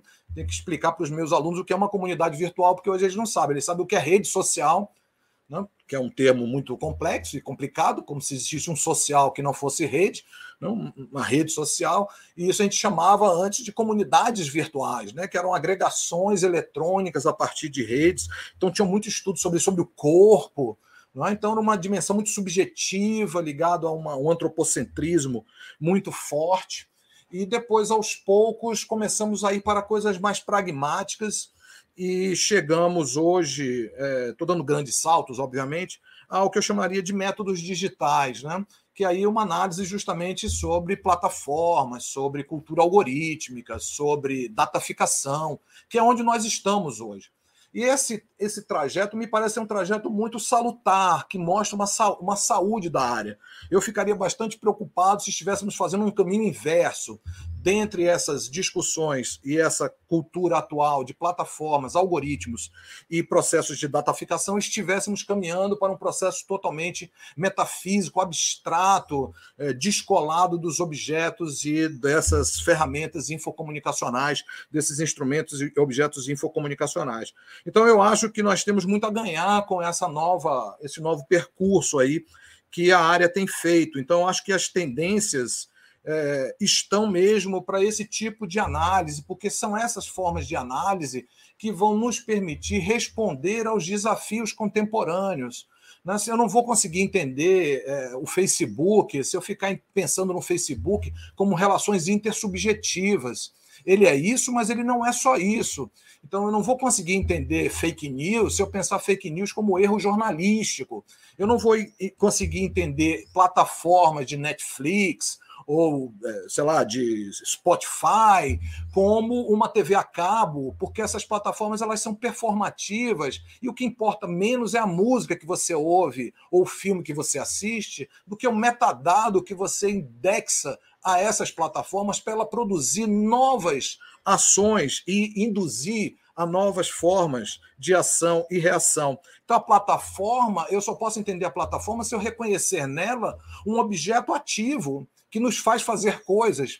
Então, essa, essa dimensão aí é, que nós estamos. É, a área caminha, né? não sou eu, não, é a área é, de uma forma geral, e nós estamos investindo muito nisso é, no Lab 404. Eu vou apontar isso mais ao final. Nós temos hoje essa, essa, essa, esse reconhecimento da agência desses objetos em meio a uma cultura é, de uma, das ciências humanas muito reativa a essa perspectiva não antropocêntrica. dentre elas a comunicação. Né? Eu tenho escrito sobre isso, fiz alguns textos sobre isso, alguns geraram polêmicas na área, mas eu vou retomar isso rapidamente. Então, o tema é muito bom, né? parabenizo de novo, ter, temos uma disciplina sobre isso. Eu vou começar é, com um exemplo. É, eu acho que os desafios são dois, na realidade, né, para as tendências. Temos dois grandes desafios: um desafio político e um desafio epistemológico, que é isso que eu estou falando aqui agora. Né? É um, um, exercício mesmo importante. Eu vou começar, o professor Jesus apontou aqui para o apagão do Facebook. Eu vou falar rapidamente sobre isso, porque normalmente essa discussão ficou uma discussão muito centralizada na nossa dependência e que agora nós estaríamos encontrando a nossa verdadeira essência, porque nós estaríamos reconhecendo que, olha só como nós estamos dependentes desses dados e nós não somos os dados. Eu não sou isso. Né? Nós temos o nosso ser, a nossa essência, que não está vinculada a esses dados. E agora esse apagão nos fez ver o um mundo diferente. Bom, eu vou sustentar uma coisa completamente diferente disso e mostrar como é que, a partir desse exemplo é, bem, bem é, importante atual, como é que nós precisamos pensar epistemologicamente de uma outra maneira. Primeiro, a dependência. É? Isso, é, o apagão mostrou uma dependência muito grande de uma sociedade de plataforma dominada por grandes empresas. Essa é a novidade da cultura digital. Eu vou apontar isso rapidamente daqui a pouco. É, e, mas nós devemos pensar melhor sobre isso. É? Como lidar com, esse, com essa explosão silenciosa, que foi o apagão do Facebook, Instagram, gerando inclusive peso sobre outras plataformas. Mas o que, que mostra esse apagão? Primeiro, que nós precisamos passar por outros para existir, que nós só existimos conectados aos outros. É a mesma lição do vírus, né? O SARS-CoV-2, embora todo mundo precise se isolar, embora a gente já não esteja tão isolado, e esse país é um país que não. É, insistiu muito nessa dimensão. A dimensão do SARS-CoV-2 não é que a gente tem que viver sozinhos. O contrário, é que nós dependemos dos outros, e dos outros aí eu estou falando de todos os outros, das bactérias, dos vírus, dos objetos, dos outros, das outras pessoas, para existir. Então, mais do que apontar para uma dependência da plataforma, eu acho que uma, uma, uma, questão interessante é a dependência das relações mediadas por essas plataformas. Então, temos uma discussão política a fazer aí, importante. Segundo ponto, também detectamos, muitas pessoas, tem pesquisas que apontam para isso, dizem que muitas pessoas acham que a internet é o Facebook. Ora, quando o Facebook caiu, a gente conseguiu ver que ele não é a internet. As pessoas conseguiam informações por outros meios. As pessoas migraram para outras plataformas. Então, isso foi interessante, porque isso mostrou que a internet ainda continua sendo um ecossistema múltiplo de diversas, diversos serviços informacionais que não está apenas é, é, concentrado, digamos assim, na, no Facebook, nas redes sociais, praticamente. Né? Então nós temos que pensar sobre isso. Isso é uma questão interessante, como é que esse apagão nos ajudou a redescobrir de alguma forma a internet. O terceiro ponto é sobre o problema. O problema, dizem, foi um problema de DNS. Ora, um problema nunca é um problema técnico. Porque essa questão de foi um problema técnico é uma falácia, porque esses domínios eles estão totalmente atravessados.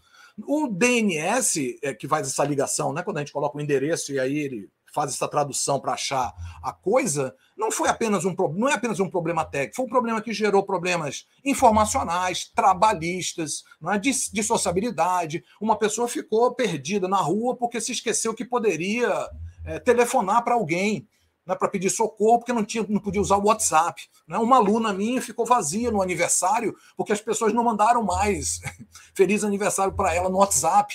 Pessoas não conseguiam trabalhar. Né? Teve colegas que foram embora porque não tinha mais o que fazer. Então, o, o, o, essa separação em domínios, achar que algo é técnico, ou é social, ou é cultural, ou é científico, esfacelado, porque esse problema não é um problema técnico só. Né? Ele tem múltiplas formas e a gente tem que buscar os rastros. Isso é que é fundamental. Tinha uma, um infográfico na Folha de São Paulo muito interessante, como a gente rapidamente dá saltos mágicos sem tentar linkar os rastros desses domínios.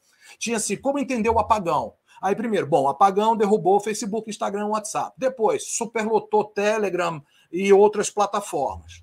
Ok. Depois, a bolsa caiu e o Facebook perdeu. Ok, tudo isso eu vejo rastro.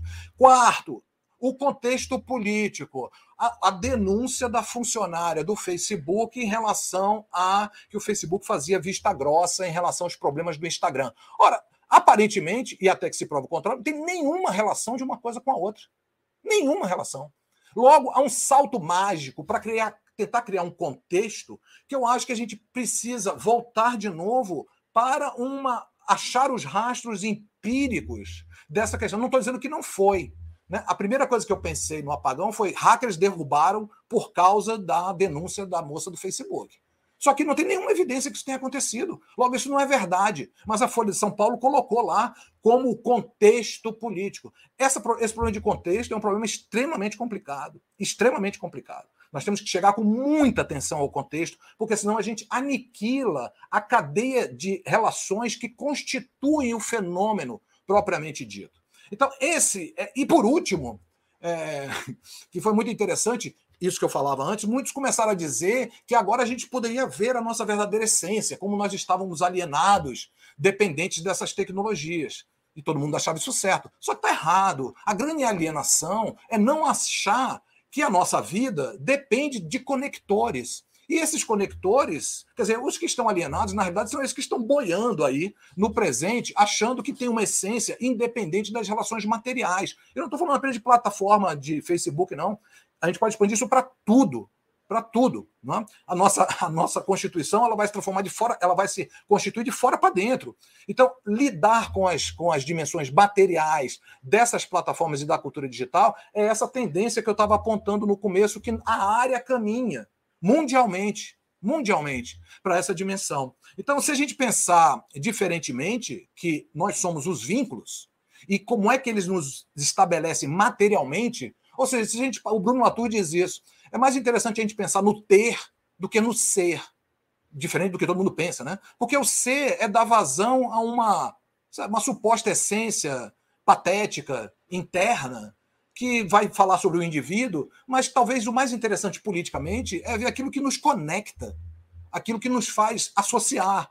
E, é, e, e, por essas plataformas, se eu, não, se eu não conseguir prestar atenção à materialidade dessas plataformas, eu não vou conseguir pensar sobre isso. Nós não, vou, não vamos conseguir entender o que está acontecendo na cultura digital hoje, porque nós não temos mais a mesma é, estrutura, e eu pude viver isso quando eu comecei a estudar isso em 1990, né? Nós tínhamos uma ideia de cultura digital muito diferente do que nós temos hoje, muito diferente do que nós temos hoje. Se me dissessem naquela época, olha, daqui a 30 anos nós vamos ter pessoas afirmando que a Terra é plana pela internet, eu diria, não, isso é impossível. Porque nós temos uma inteligência coletiva, uma, um, um sistema emancipador que as pessoas não vão mais se aglutinar para pensar coisas dessa forma. Se eu pensasse que teríamos essa polarização com fake news a partir das redes sociais, porque fake news é um fenômeno de rede social. Fake news não é mentira jornalística, não é erro jornalístico, né? Estou falando aqui para quem sabe mais do que eu, eu não sou jornalista. Vocês sabem, o que nós temos, eu brinco, o que nós temos na, na no jornalismo é invisible news, né? que é o, o viés, né? o que aparece num jornal, mas não aparece no outro. Mas não tem fake news, estou falando de jornalismo sério. Né? Não tem fake news, não vai aparecer no jornal que a Terra é plana. Né? Isso não vai aparecer. Mas nós temos essa invisibilidade de algumas coisas que se constituem como, como algo é, é, do viés, né? da, da estrutura do, do, do jornal, do, do da, da, da, empresa que está por trás. Isso a gente vê. Fake news é um fenômeno de rede social. Se eu não entender como é que funcionam as redes sociais, eu não vou entender os fake news, eu não vou entender o, o, o, o selfie. Selfie não é autorretrato. Selfie é legenda, selfie é hashtag, selfie é um determinado dispositivo, selfie é conexão. Se eu ficar, o selfie é o autorretrato de uma sociedade narcisística, eu salto rapidamente para o contexto e eu perco completamente a possibilidade de analisar o, o, Instagram, por exemplo, ou a própria prática.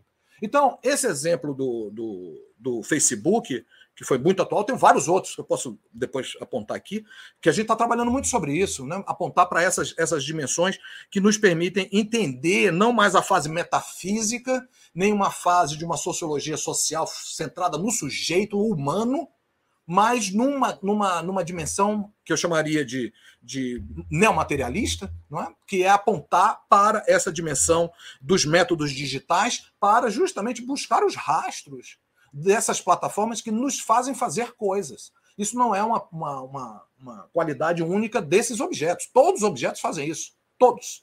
Se a minha conexão cair aqui agora, acabou. Acabou. Né? se a conexão de todos nós, isso acabou. Mas é importante entendermos que, diferente das mídias tradicionais ou das tecnologias de comunicação tradicionais, essas mídias são performáticas.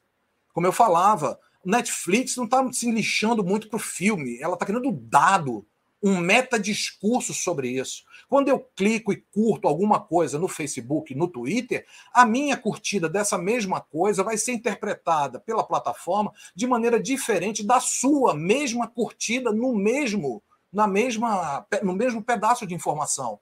Porque ele vai montar isso a partir de uma recência das minhas ações. Então, o, o, essa perspectiva não é uma perspectiva tecnocêntrica, mas é justamente o contrário. É só com uma perspectiva que leve em conta a materialidade desses dispositivos na atual cultura digital que nós vamos poder interpretar o nosso, a nossa posição aí dentro. Porque estamos falando de comunicação social. Comunicação social pressupõe o humano. Não estamos falando de comunicação na, entre estrelas das galáxias ou entre bactérias, que eu posso chamar isso de comunicação também mudar o meu comportamento em relação ao outro, processar informação e passar outra informação. Comunicar é mediar. Mas quando a gente fala comunicação social, o humano tem que estar no processo. Então a gente precisa entender as materialidades dessas plataformas, desses dispositivos, desses objetos, para entender como é que nós somos implicados nisso. Então não é uma visão é, é tecnocêntrica, nem objetocêntrica, como, como alguns às vezes confundem. Bom, eu falava da dimensão política, então vou apontar é, rapidamente para isso. Eu falava que eu comecei a viver isso. E hoje eu dizia para os meus. A gente fez uma reunião no, do Lab 404 hoje, e eu falava como foi a minha, a minha estupefação em 1990 e poucos, na França, acessar o Louvre. Eu estava em Paris fazendo meu doutorado, acessar o Louvre pela internet e carregar a Mona Lisa, que levava séculos para carregar, um modem de 2K, bytes por segundo, e a Mona Lisa ia aparecendo aos pouquinhos. Eu ia lá, fazia café, descia, comprava um croissant, voltava, e aí a Mona Lisa estava conseguindo aparecer. Mas aqui, uau, eu estou vendo a Mona Lisa da minha casa. Eu entrava em grupos de discussão anonimamente, que era Usenet, grupos anônimos. O que importa é o que você diz, não que quem você é, porque você não aparece, a pessoa não sabe quem eu sou. Não? Então, eram grupos temáticos, não eram grupos personalistas, eram grupos temáticos.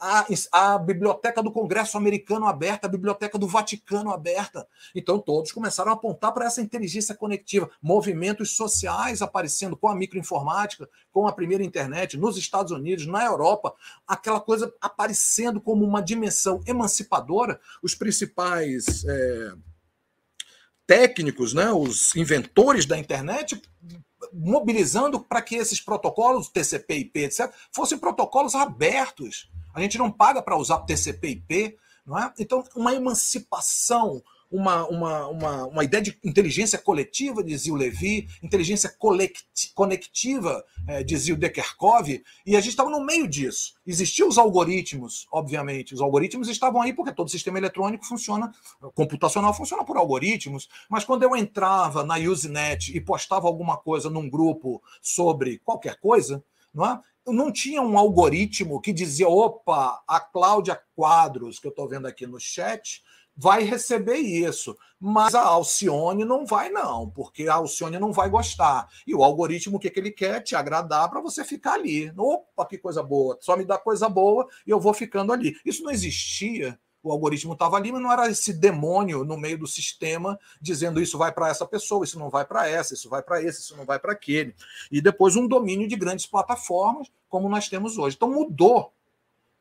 A internet, a cultura digital, a cibercultura se transformou numa cultura de coleta massiva de dados pessoais para grandes plataformas privadas para gerar produtos e ações prospectivo agora, mas também para o futuro, né, sobre os nossos comportamentos. Então nós temos uma mudança aí. É isso que eu tenho chamado de plataformização, dataficação e performatividade algorítmica. Eu criei um, um, um acrônimo para isso, chama de PDPA, que a plataformização é a sociedade plataforma. E a sociedade plataforma não é para nerds e geeks. Né? A sociedade plataforma é para todo mundo. Um médico tem que entrar numa plataforma. Tem uma sobrinha médica que usa o Instagram né? para dizer: olha o que eu estou fazendo, venho para mais clientes. Ela é também uma trabalhadora de plataforma, embora ela não seja uma motorista de Uber. Né? Então, essas plataformas elas são a base, a estrutura hoje de tudo na sociedade contemporânea. Isso mudou. E não era assim. Então nós temos que pensar politicamente sobre essa dimensão das plataformas, das, da, do processo de como é que funcionam essas plataformas. Dataficando. A dataficação, ou datificação, como preferem alguns, não é a digitalização, não é pegar um livro e transformar em PDF para eu ler num dispositivo.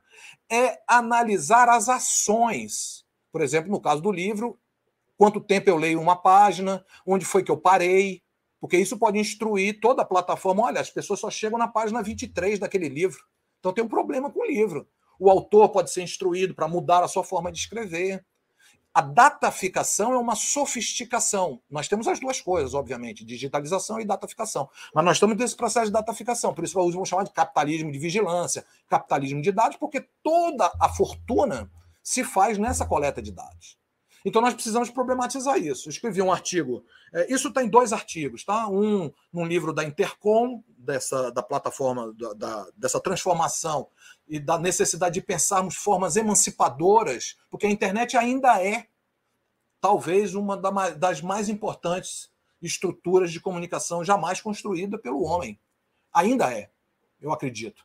Então nós precisamos resgatar algo aí de uma emancipação e de uma ação política importante para não ficarmos reféns apenas das plataformas. Um outro texto saiu na revista é, da PUC do Rio Grande do Sul, é, fugiu o nome agora, mas eu passo para vocês já já, é, sobre dataficação é, da revista Civitas, da, de revista social, que eu vou apontar essa dataficação. Eu acho que tem três formas de dataficação hoje, que eu chamo de dataficação da vida das relações sociais, é isso que eu estou falando, da natureza. A Adriana fez referência a um artigo que eu e o professor Elias Bittencourt fizemos sobre o, como é que as fake news consomem.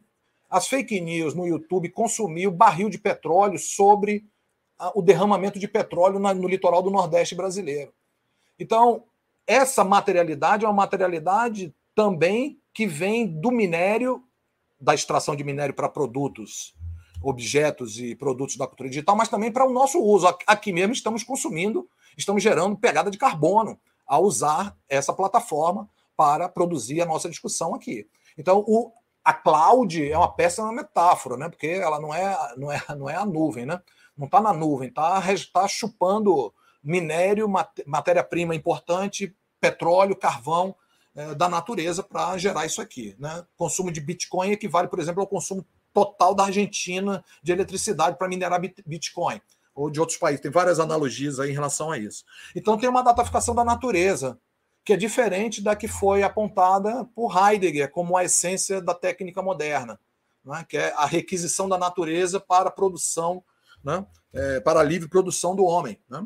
Então, o, o heideggeriano é essa provocação científica da natureza para arrancar energia e matéria-prima. Continua a mesma coisa, só que agora é para traduzir tudo e gerar formas de alimentação do mundo de dados. E, por último, uma dataficação do conhecimento também. Né? Desde o século XVIII, quando do surgimento da sociedade da informação, dado significa conhecimento. Então, nós também estamos com isso aí. A, a, Kate Crawford, no seu último livro, que é belíssimo, inclusive, sugiro a leitura The Atlas of IA, o Atlas da Inteligência Artificial, ela vai apontar para isso. Né? Como é que a inteligência artificial passa a ter, a, a, a se auto é, incumbir de ser a única forma de conhecimento.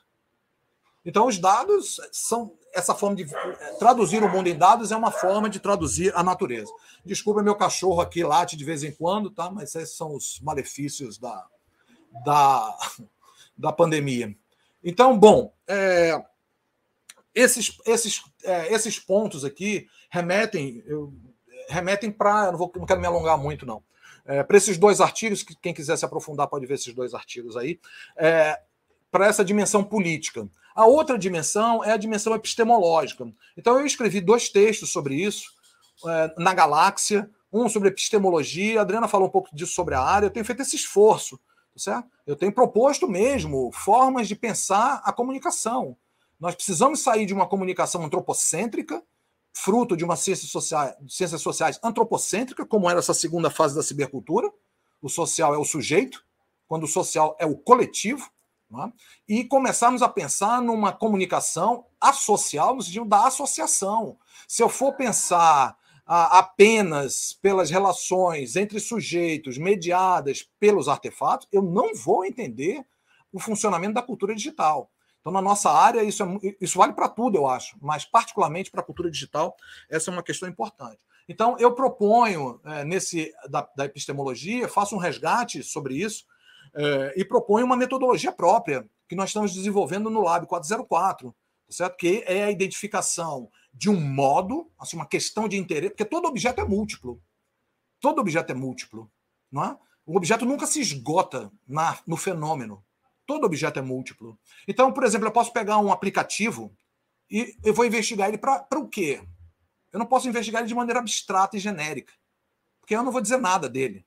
Não? Então, qual é o meu problema? Qual é a controvérsia que emerge desse aplicativo? Ah, é um problema sobre privacidade. Ah, não, é um problema sobre é, enviesamento de gênero.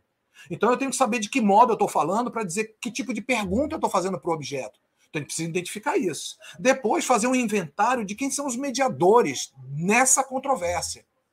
E os mediadores aqui não é apenas o sujeito humano, mas são as interfaces, os documentos, a forma de ação do algoritmo. Obviamente, eu não posso ler o algoritmo porque ele é segredo, mas eu posso saber o que, que ele faz fazer, de uma maneira bem pragmática.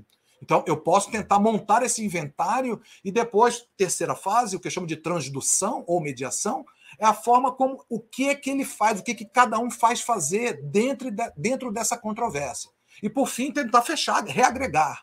Né? Então, isso tem, obviamente, uma influência do Bruno Latour, mas também de outros autores é, ligados ao neomaterialismo, é, que eu apresento nesse texto, é, que foi um texto produzido em 2020, que, que é bem diferente da, da, da materialidade dos alemães, dos alemães, tá? Bem diferente. Pfeiffer, Gumbrecht, é outra coisa, estou falando de outra coisa, de outra coisa, embora tenha aí uma herança dessa materialidade alemã mas é outra coisa. Estou falando da Braidot, estou falando da Barad, estou falando da Harvey, estou falando da Bennett, estou falando do Verbeek, estou falando do Harman, certo? Estou falando de, de, de, é, de autores, é, inclusive é, é Quinocetina, entre outros, tá?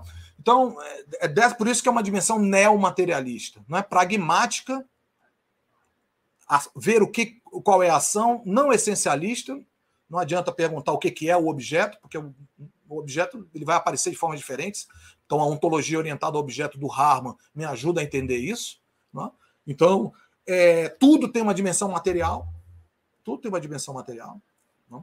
Então, apresentação desse tipo de trabalho aqui gera algumas angústias né? e vieses é, estranhos, como se estivéssemos pensando apenas num viés tecnocêntrico ou antropocêntrico ou objetocêntrico. Não é o caso. Logo depois disso, depois de uma polêmica, eu escrevi também com. Esse eu escrevi sozinho e o outro eu escrevi com o professor Elias Bittencourt, que nós elencamos sete pontos para acabar com as dúvidas. Primeiro, essa virada material não somos nós que estamos dizendo. Vários autores estão escrevendo sobre isso há algum tempo, tá certo? Há algum tempo.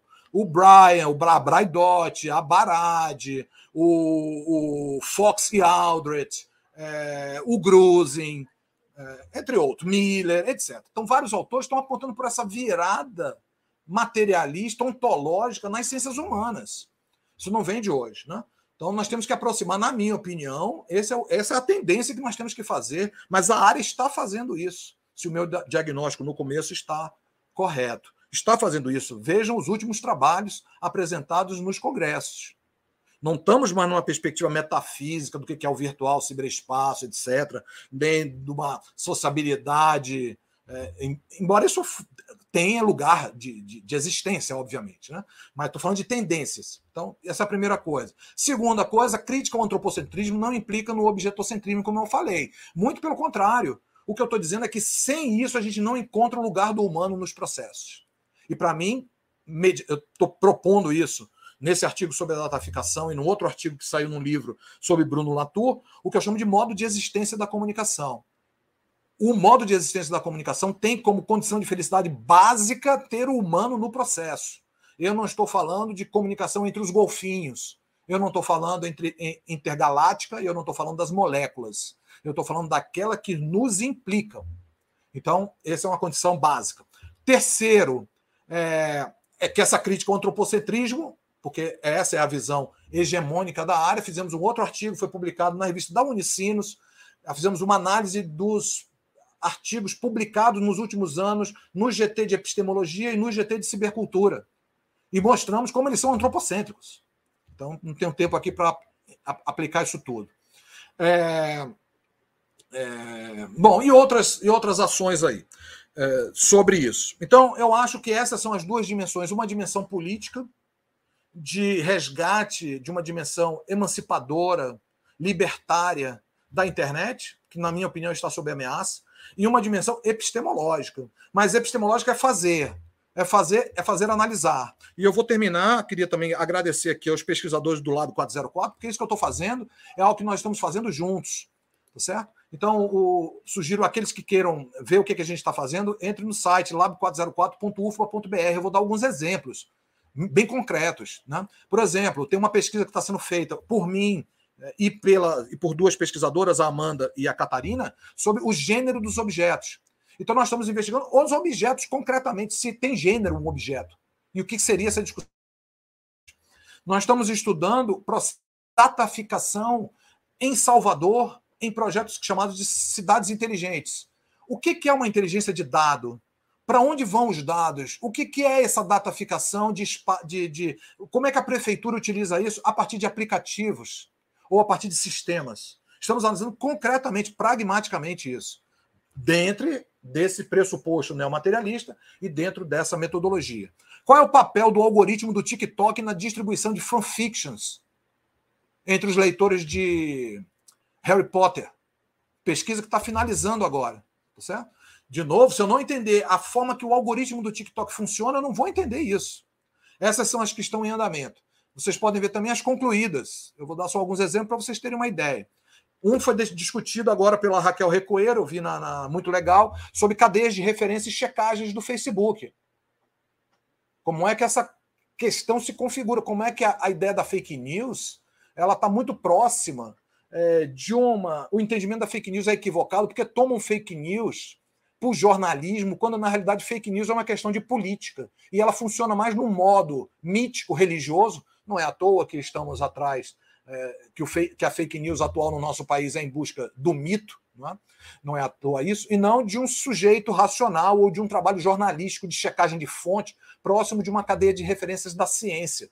É muito mais uma aderência de, uma, de um modo de funcionamento da religião que é aquele que quer achar a palavra que salva. É isso a religião. E a religião tem status de realidade, tá? não, é, não é algo pejorativo, isso isso é importante. Só que a gente mistura os, mistura os modos e tende a entender a fake news de uma outra maneira. Assim como o discurso, por exemplo, que a gente viu agora na CPI, em algum momento um, um senador dizia assim: não, mas isso é a ciência que diz, e o outro dizia, mas qual ciência? Não existe qual ciência, só existe uma ciência. Né? Então também está confundindo modos. Confundindo modos. Então, é importante que a gente tenha essa, essa visão. A classificação de, da gravidade das fake news a partir de grupos políticos do WhatsApp, é, robôs influenciadores, é um trabalho muito interessante feito pelo, pelo Gregory, pelo Elias, pela Catarina, de analisar como a Lil Michela, que é um bot influenciador, como ele funciona, na realidade, como um laboratório para testagem de influência para a empresa que controla esse robô, a Lil Michela muito bem interessante. Acabaram de apresentar esse, esse resumo na AOIR.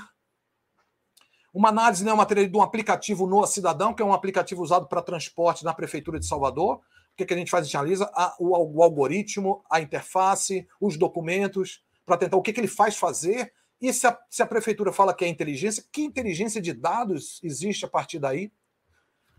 É, projetos governamentais de checagem de fato, material, essa sensacional também. Como é que o, duas, duas pesquisas sobre plataformização do trabalho, mas, de novo, não teoria, mas plataformização do trabalho a partir de como é que uma pesquisa que resultou numa dissertação de mestrado que foi defendida agora, o Rafael Groma, inclusive, estava na banca, da, da Ellen, é, da Ellen Silva, é, chama, é, porque ela é mais conhecida como Malfeitona, que é uma, uma, tatuadora, como é que o Instagram tatua os tatuadores.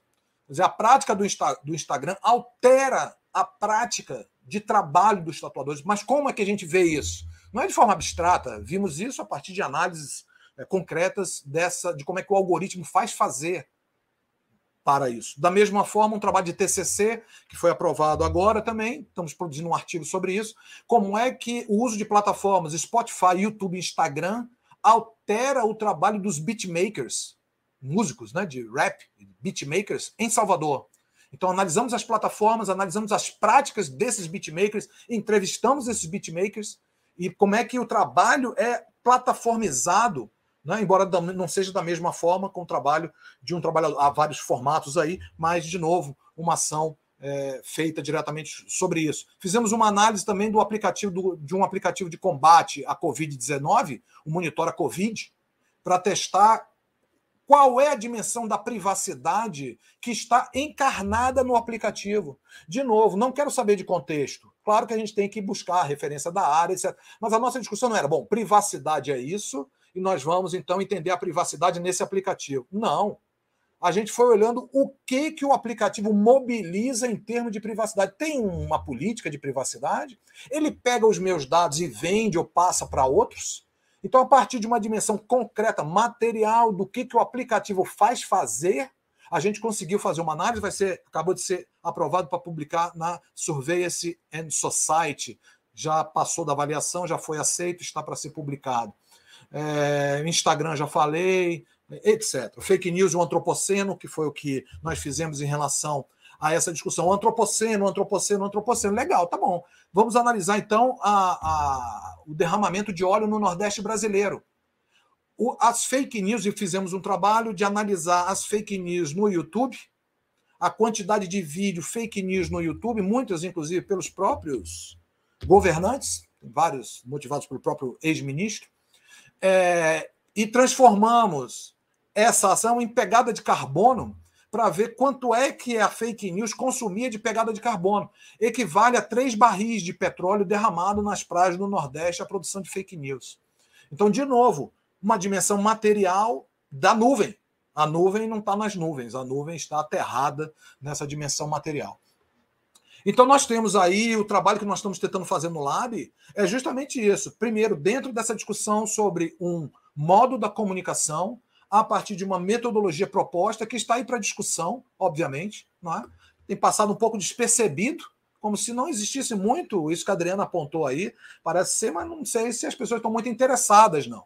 não é? Porque não vi críticas e nem vi eh, leituras sobre isso. Não é? Porque pode ser críticas são importantes para que a gente possa avançar, não é? Mas um esforço direto que o Lab está fazendo, então eu agradeço de novo. É um trabalho sempre é coletivo, mas nesse caso aqui é mesmo, porque estamos construindo isso. O Lab não é um grupo de pesquisa, de leitura, não é por isso que a gente transformou isso num grupo de pesquisa para fazer leituras e orientação. Não, para entrar hoje lá, a gente não aceita ninguém de fora, a não ser que esteja fazendo uma pesquisa. Vai fazer o quê? Quando diz, não, eu quero participar, você vai fazer o quê? Ah, não sei, eu queria só participar. Não, não tem como participar.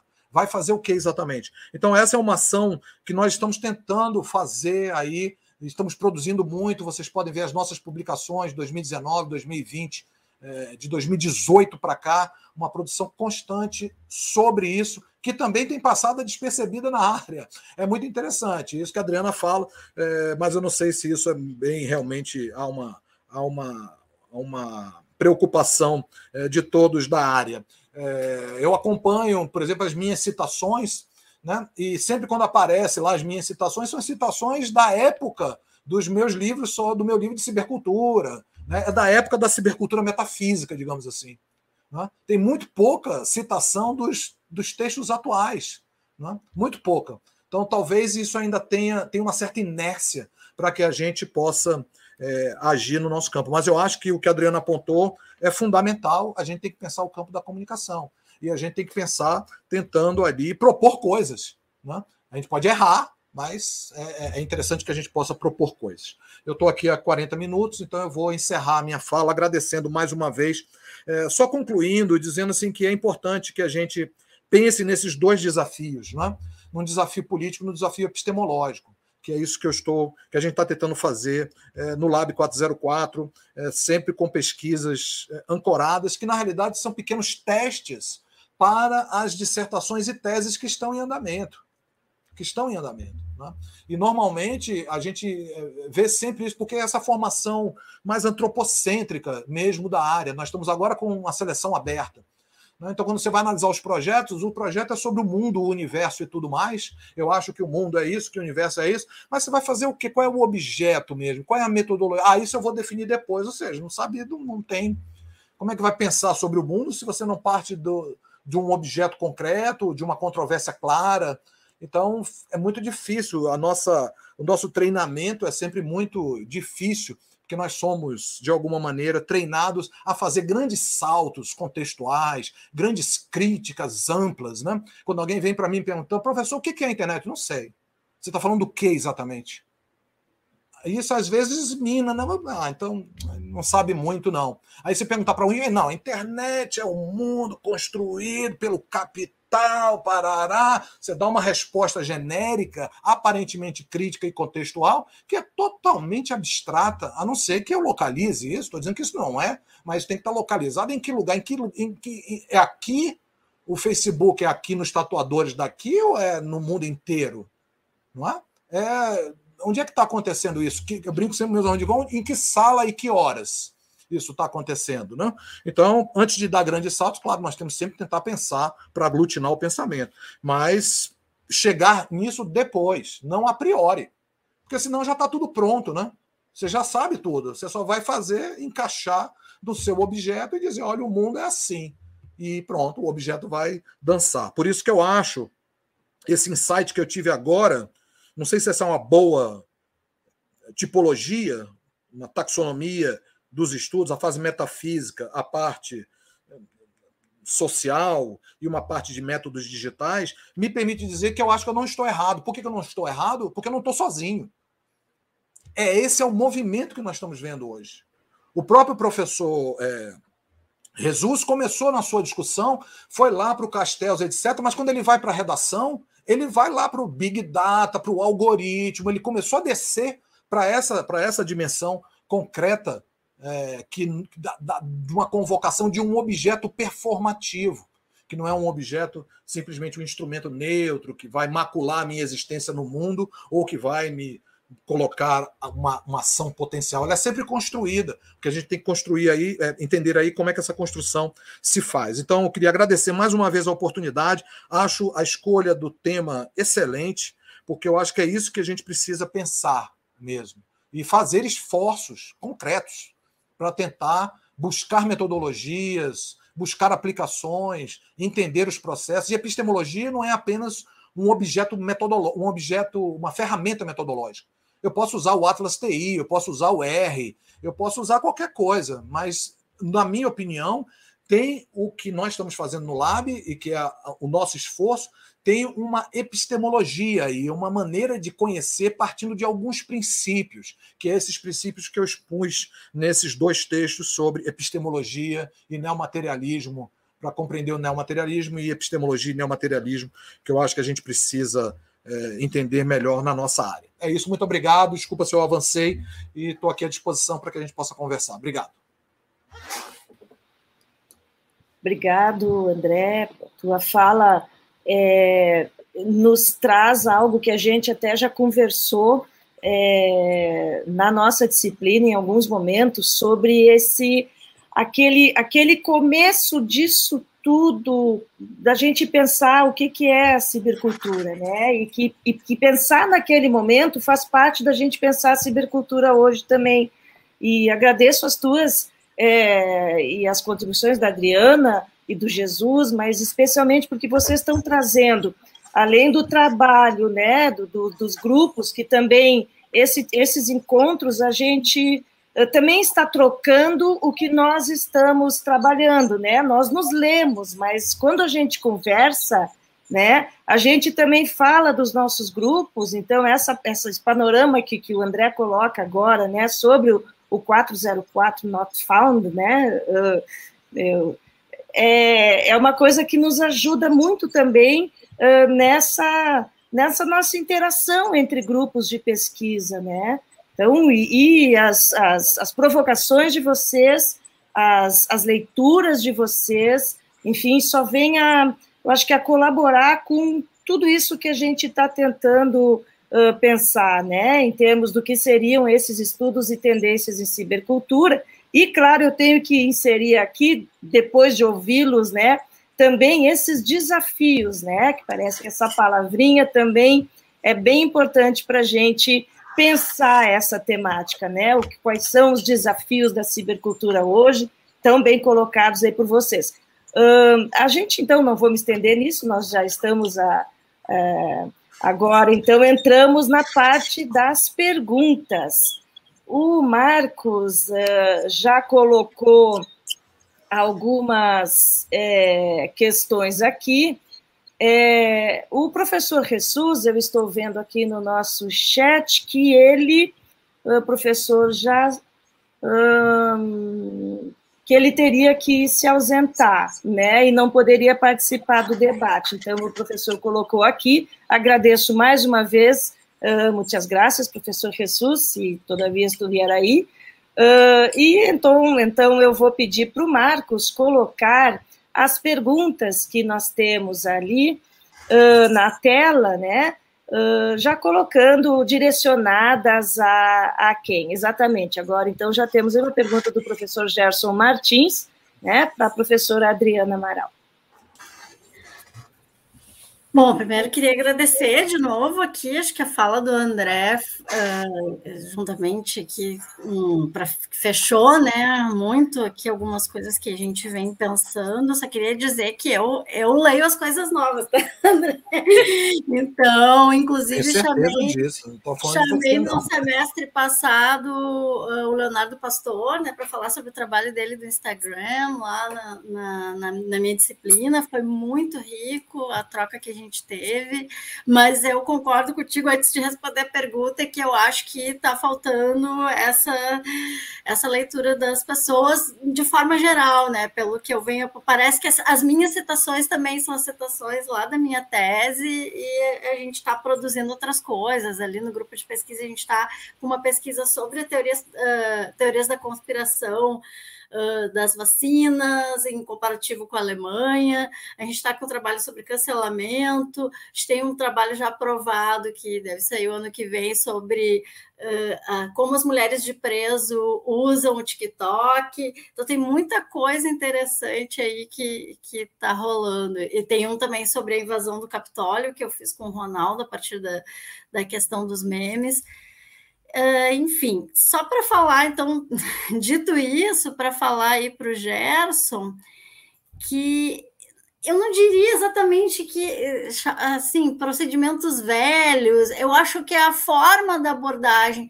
Eu também acho que o nome não, não é tão importante assim eu entendo que, que cada vez mais a gente está vendo essa questão da, da, do ciber também volta, isso não terminou, ele segue segue num rumo, mas assim como o André, eu entendo muito e venho falar, falando muito disso nas minhas aulas, dessa, dessa transição, dessa que agora o André meio que categorizou aí como metafísica, social e depois uh, essa questão neomaterial aí, que acho que gostei da explicação dele, que eu já tinha lido lá os textos em debate lá com o GT de epistemologia. Uh, então, achei bem interessante esses pontos. Então, eu acho que que a gente pode pensar daqui para frente, né? É, se ater menos a, a, esses. Por isso que eu falei dessa questão. Um, dessa historicização excessiva que eu vejo às vezes e que não nos leva a nada, fica retornando, retornando algumas coisas e que parece que não parte do daí para frente. E o que, que seria esse daí para frente?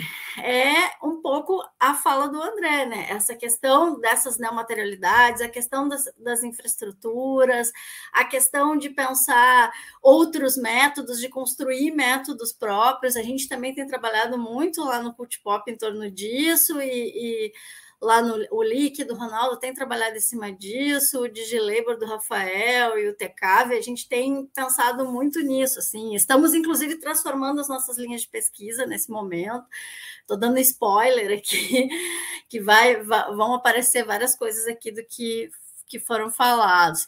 Então, acho que pensar um pouco isso e abandonar um pouco essa. Eu sempre brinco que tem um certo fandom acadêmico que as pessoas acham que elas têm que morrer agarrada num autor, num, num método.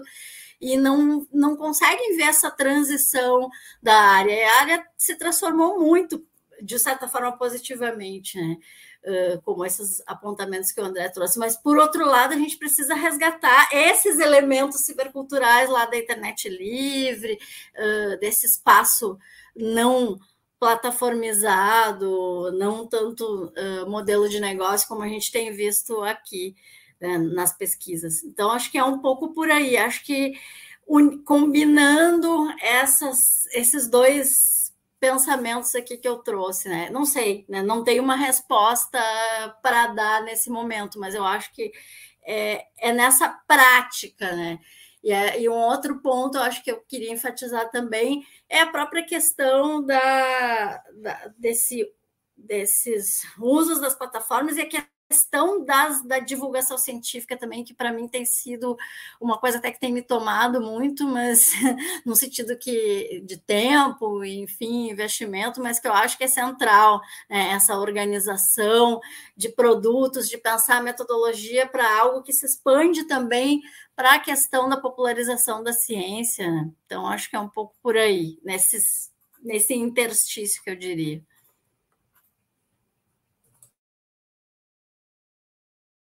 Eu não posso, antes da próxima pergunta, eu não consigo. Eu me lembro quando o professor, eh, quando o André eh, fala dessa eh, essa, divisão, né, certas épocas ali, né, de uma primeira época que seria a época metafísica, né, eu me lembro que eu e a Adriana publicamos no caderno de cultura da, do jornal Zero Hora de Porto Alegre é, no, em 2003, e eu me lembro que a Adriana falando sobre cyberpunk, e eu falando sobre o New Romancer, do William Gibson, e o título do meu artigo justamente era ficção metafísica. E, e, e aí eu, eu agora o, o, André fala sobre exatamente esse termo, né? E eu me lembrei daquele momento, né? Que a gente começava, então, estava estudando, começando a estudar tudo isso, então, enfim, né? Então, só para fazer aí esse parênteses, né? Uh, vamos então para a próxima pergunta. É para o professor André, para o André Lemos, então. Certo. É, então, é, primeiro é legal essa. Bom, isso eu pensei agora, tá? Essas três fases aí é uma coisa que a gente precisa amadurecer. Eu acho que é, dá conta, e agora a Raquel apontando isso, parece mais que faz sentido mesmo. Eu acho que era isso mesmo, a gente participou disso. E, Adriana, claro, tenho certeza que você eh, participa, lê e, e também está fazendo um trabalho nessa área. Né? A gente está falando de uma forma mais é, geral, né, da área como um todo, e principalmente para os novos pesquisadores que estão entrando aí, já que isso é uma disciplina. Obviamente que nós estamos aí juntos nessa, nessa, é, nesse estudo aí da cultura digital há muitos anos, né? E, e então é, é, importante que a gente entenda e passe isso para os jovens pesquisadores. Bom, a pergunta é de novo assim, eu, responderia não sei, porque qual é o contexto? Qual é o ciberativismo? É de esquerda ou de direita? Em que lugar? Que horas? Né? Normalmente, quando a gente pensa ciberativismo, a gente pensa de esquerda. Mas no Brasil, por exemplo, os ciberativistas de direita são muito mais performativos, muito mais agressivos e muito mais eficazes do que os ciberativistas de, de, de esquerda. Então, o actante ele nunca é uma coisa. Ele só pode ser definido na, no problema, na controvérsia. É a controvérsia que define quem é mediador e quem não é mediador. Uma coisa não é sempre mediador. Então, vai depender da ação. Então, é isso que diz a teoria Torrede. Né? Então, você tem que pensar aí sempre, primeiro, qual é a controvérsia? Está falando de qual ciberativismo? Aqui, na China, nos Estados Unidos, está falando do que exatamente? Então, eu só poderia saber responder isso. Qual seria o viés? Eu não sei. Porque depende da. da a gente tem que sempre situar. É importante sempre situar. Eu, eu sei que isso é muito desconfortável. Porque um pensamento generalista ele é mais confortável. Porque você pode aplicar ele a qualquer coisa. Então, se o objeto mudar, você continua a dizer a mesma coisa. Eu escrevi um artigo sobre a, a, a Primavera Árabe, que é é, pessoas e objetos fazem a revolução. Porque quando a, a Primavera Árabe aconteceu, aqueles que defendem uma posição digamos assim, utópica das redes sociais diziam: tá vendo? O Facebook, o Twitter e o, e o YouTube são revolucionários. Aqueles que são contra diziam nunca uma revolução é feita por Twitter, Facebook ou YouTube. Quem faz a revolução são as pessoas. E eu escrevi um artigo dizendo ambos estão equivocados. Porque é, na, é, na, é, no circuito entre essas duas coisas, na análise específica, que a gente vai poder dizer quem é mediador. Isso significa o, o, o YouTube foi, foi fundamental na, na, na, na, Primavera Árabe. Significa que vai ser sempre? Significa que ele é um, um, um, um instrumento em si revolucionário? A nossa perspectiva epistemológica parte do princípio de que não há essência. Não há essência de nada. Temos que passar por outros para existir. Então, esse é um princípio. Então, eu não, não sei de que ciberativismo estamos falando. É, o YouTube é, é um actante revolucionário ou não é? Também vai depender. Então, isso força o pesquisador a um olhar mais concreto sobre o objeto. Claro que a gente tem que ter um pensamento que vá um pouco mais para cima e também, como diz o Agamben, um pensamento inatual. É isso que vai nos ajudar a pensar. Porque se a gente fica muito refém dos, do, do, do, do, acontecimento ou do artefato, a gente não consegue pensar direito. É, é, necessário sair dali. É necessário um pensamento inatual, o que a gente faz na academia. É que é uma, o que é difícil de fazer, por exemplo, num debate televisivo. Porque você chama os especialistas. Os especialistas vêm ali, pá, tem um tempo preciso, pá, pá, pá, e pronto. Eles têm que falar, ele tem que me dar um panorama sobre a faixa de Gaza. Não tem muito tempo para um pensamento inatual. Nós temos que cultivar isso. Então, esse pensamento inatual ele é fundamental. Mas a, a teoria de, diria isso. Eu não sei responder porque eu precisaria de mais elementos para responder. Eu poderia responder de forma genérica, mas não diria nada. O ciberativismo é usar essas tecnologias em prol de uma ação política. Normalmente se associa isso a movimentos de esquerda, porque foi assim que começou de alguma maneira. Né? O primeiro grande ciberativista foi o subcomandante Marcos, em Chiapas, no México. Mas a partir daí, e hoje no Brasil, o ciberativismo é um ciberativismo de direita. É isso que nós estamos vendo hoje. Né? Dados mostram isso. Né? Quantos seguidores tem o Bolsonaro no Telegram e o Lula? Está correndo atrás. Agora a pessoa está correndo atrás para chegar perto dele. Ele já está lá para mais de um milhão de seguidores. Então, isso é ciberativismo. Mas isso é ciberativismo. É, na minha opinião, isso é ciberativismo. É a mesma coisa, é a mesma, usa as mesmas táticas, são coisas completamente diferentes. Então a gente precisa situar sempre. Eu, eu sugiro que sempre a gente tente situar o debate, para não dar grandes voos contextuais, né? que é muito sedutor. Bom, eu vou botar essa questão. A gente é sempre dependente de estruturas de conexão. Não existimos sem isso. Uma vez num debate sobre essa coisa do neomaterialismo, materialismo, falou está tudo sempre vinculado a uma condição material. Aí alguém perguntou, mas e duas pessoas conversando? Onde é que tem isso? Eu perguntava, elas estão conversando em que lugar do planeta? Ou elas estão flutuando no espaço? Elas estão conversando em que língua? Então, tudo isso vai atrelar a nossa relação. Então, estamos sempre dependentes de conectividade, sim. Né? Hoje nós somos os dados. Tem um livro que eu também aconselho, estou escrevendo um texto sobre isso, deve sair aí nos próximos dias, que é um livro de um autor chamado Colin Koopman. É... É... Ah, o nome fugiu, We Are Our Data, uma coisa assim, nós somos os nossos dados. O que ele vai dizer é o seguinte: olha, pragmaticamente, nós somos os nossos dados. Não tem essa, de novo, aquilo que eu falava do, do, do exemplo do Facebook. Né? É, do, da, da, do apagão. Não é ufa, agora que eu vi como eu estava alienado, porque eu sou alguma coisa e esse dado não sou eu. Esse dado é você também. Você não é só isso, obviamente. Né? O nosso problema hoje de não ter o censo do IBGE. Sem o censo do IBGE, o país desaparece. O país não é só o censo do IBGE, mas o censo do IBGE é o que produz políticas, é o que vai fazer com que a gente possa agir. Se você não tiver um CPF, você não abre uma conta, você não pode ter o auxílio emergencial. Então, o problema que aponta o Kupman é como é que nós construímos esses instrumentos de coleta de dados. Ele chama isso de infopower. E a gente não pensa muito sobre isso. Não pensa muito sobre isso, porque, de novo, a gente está preocupado muito com a ideia do ser e não com a do ter. Então, eu acho que a conectividade, nós temos que sempre não é que o problema é que estamos conectados a coisa a partir de conectores, mas é questionar a nossa construção a partir desses conectores. Eu não estou dizendo que não é para usar o Facebook. Eu estou dizendo que a gente deve questionar e, e, problematizar e produzir políticas e produzir ações jurídicas para fazer com que, por exemplo, ele respeite os meus dados pessoais. Temos uma lei hoje, Lei Geral de Proteção de Dados Pessoais. Que ele bloqueie fake news, o que o governo está querendo derrubar a partir da, de, da derrubada de, de, de pontos do Marco Civil que ele, ele não é para fazer filtragem de tudo que pode ou que não pode, mas ele tem que agir em relação contra as fake news. Então não significa não usar, significa dizer como é que eu quero que essa construção se faça.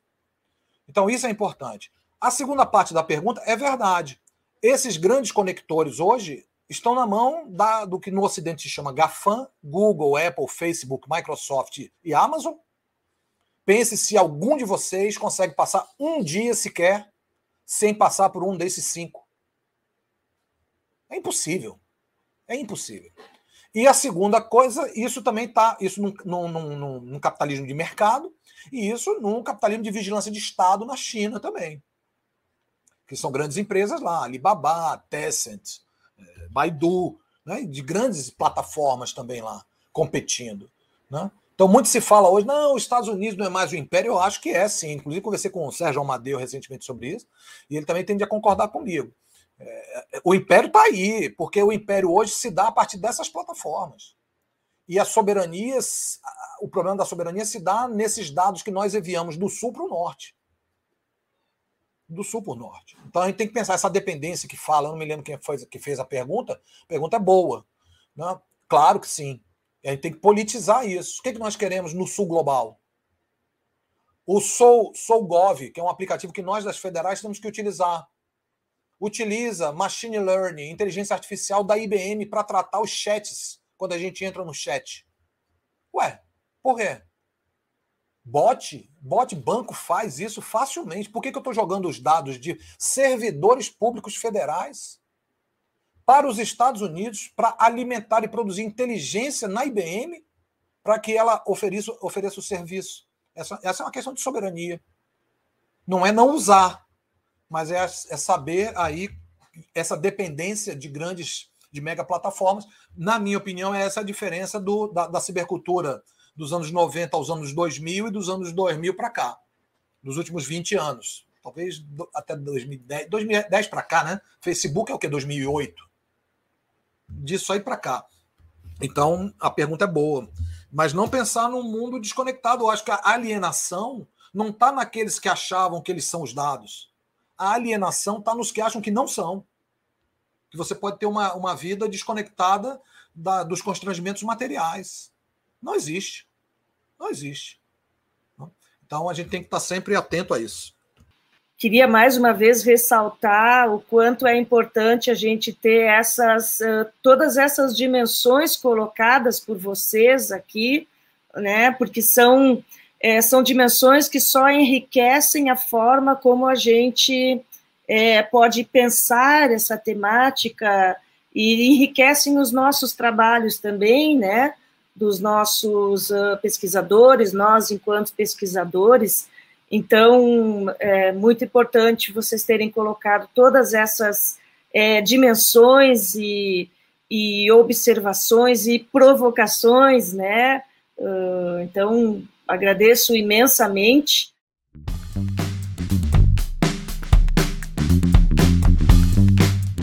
E o Papo Com dessa semana está terminando. O Papo Com é o podcast que discute temáticas relacionadas à pesquisa em comunicação e suas repercussões para a sociedade. Produzido pelo Praxijó, grupo de pesquisa vinculado ao programa de pós-graduação em comunicação da Universidade Federal do Ceará, em colaboração com outros programas de pós-graduação da área.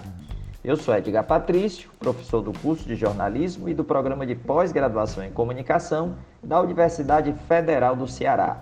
Bruno Balacó produz comigo Papo Com. Ele é doutorando em comunicação aqui do PPG Com UFC. A gente agradece muito a sua escuta. E você pode enviar sua crítica ou sugestão para podcastpapocom.gmail.com. Você também pode acompanhar as novidades do Papo Com no arroba. Até a próxima semana, gente!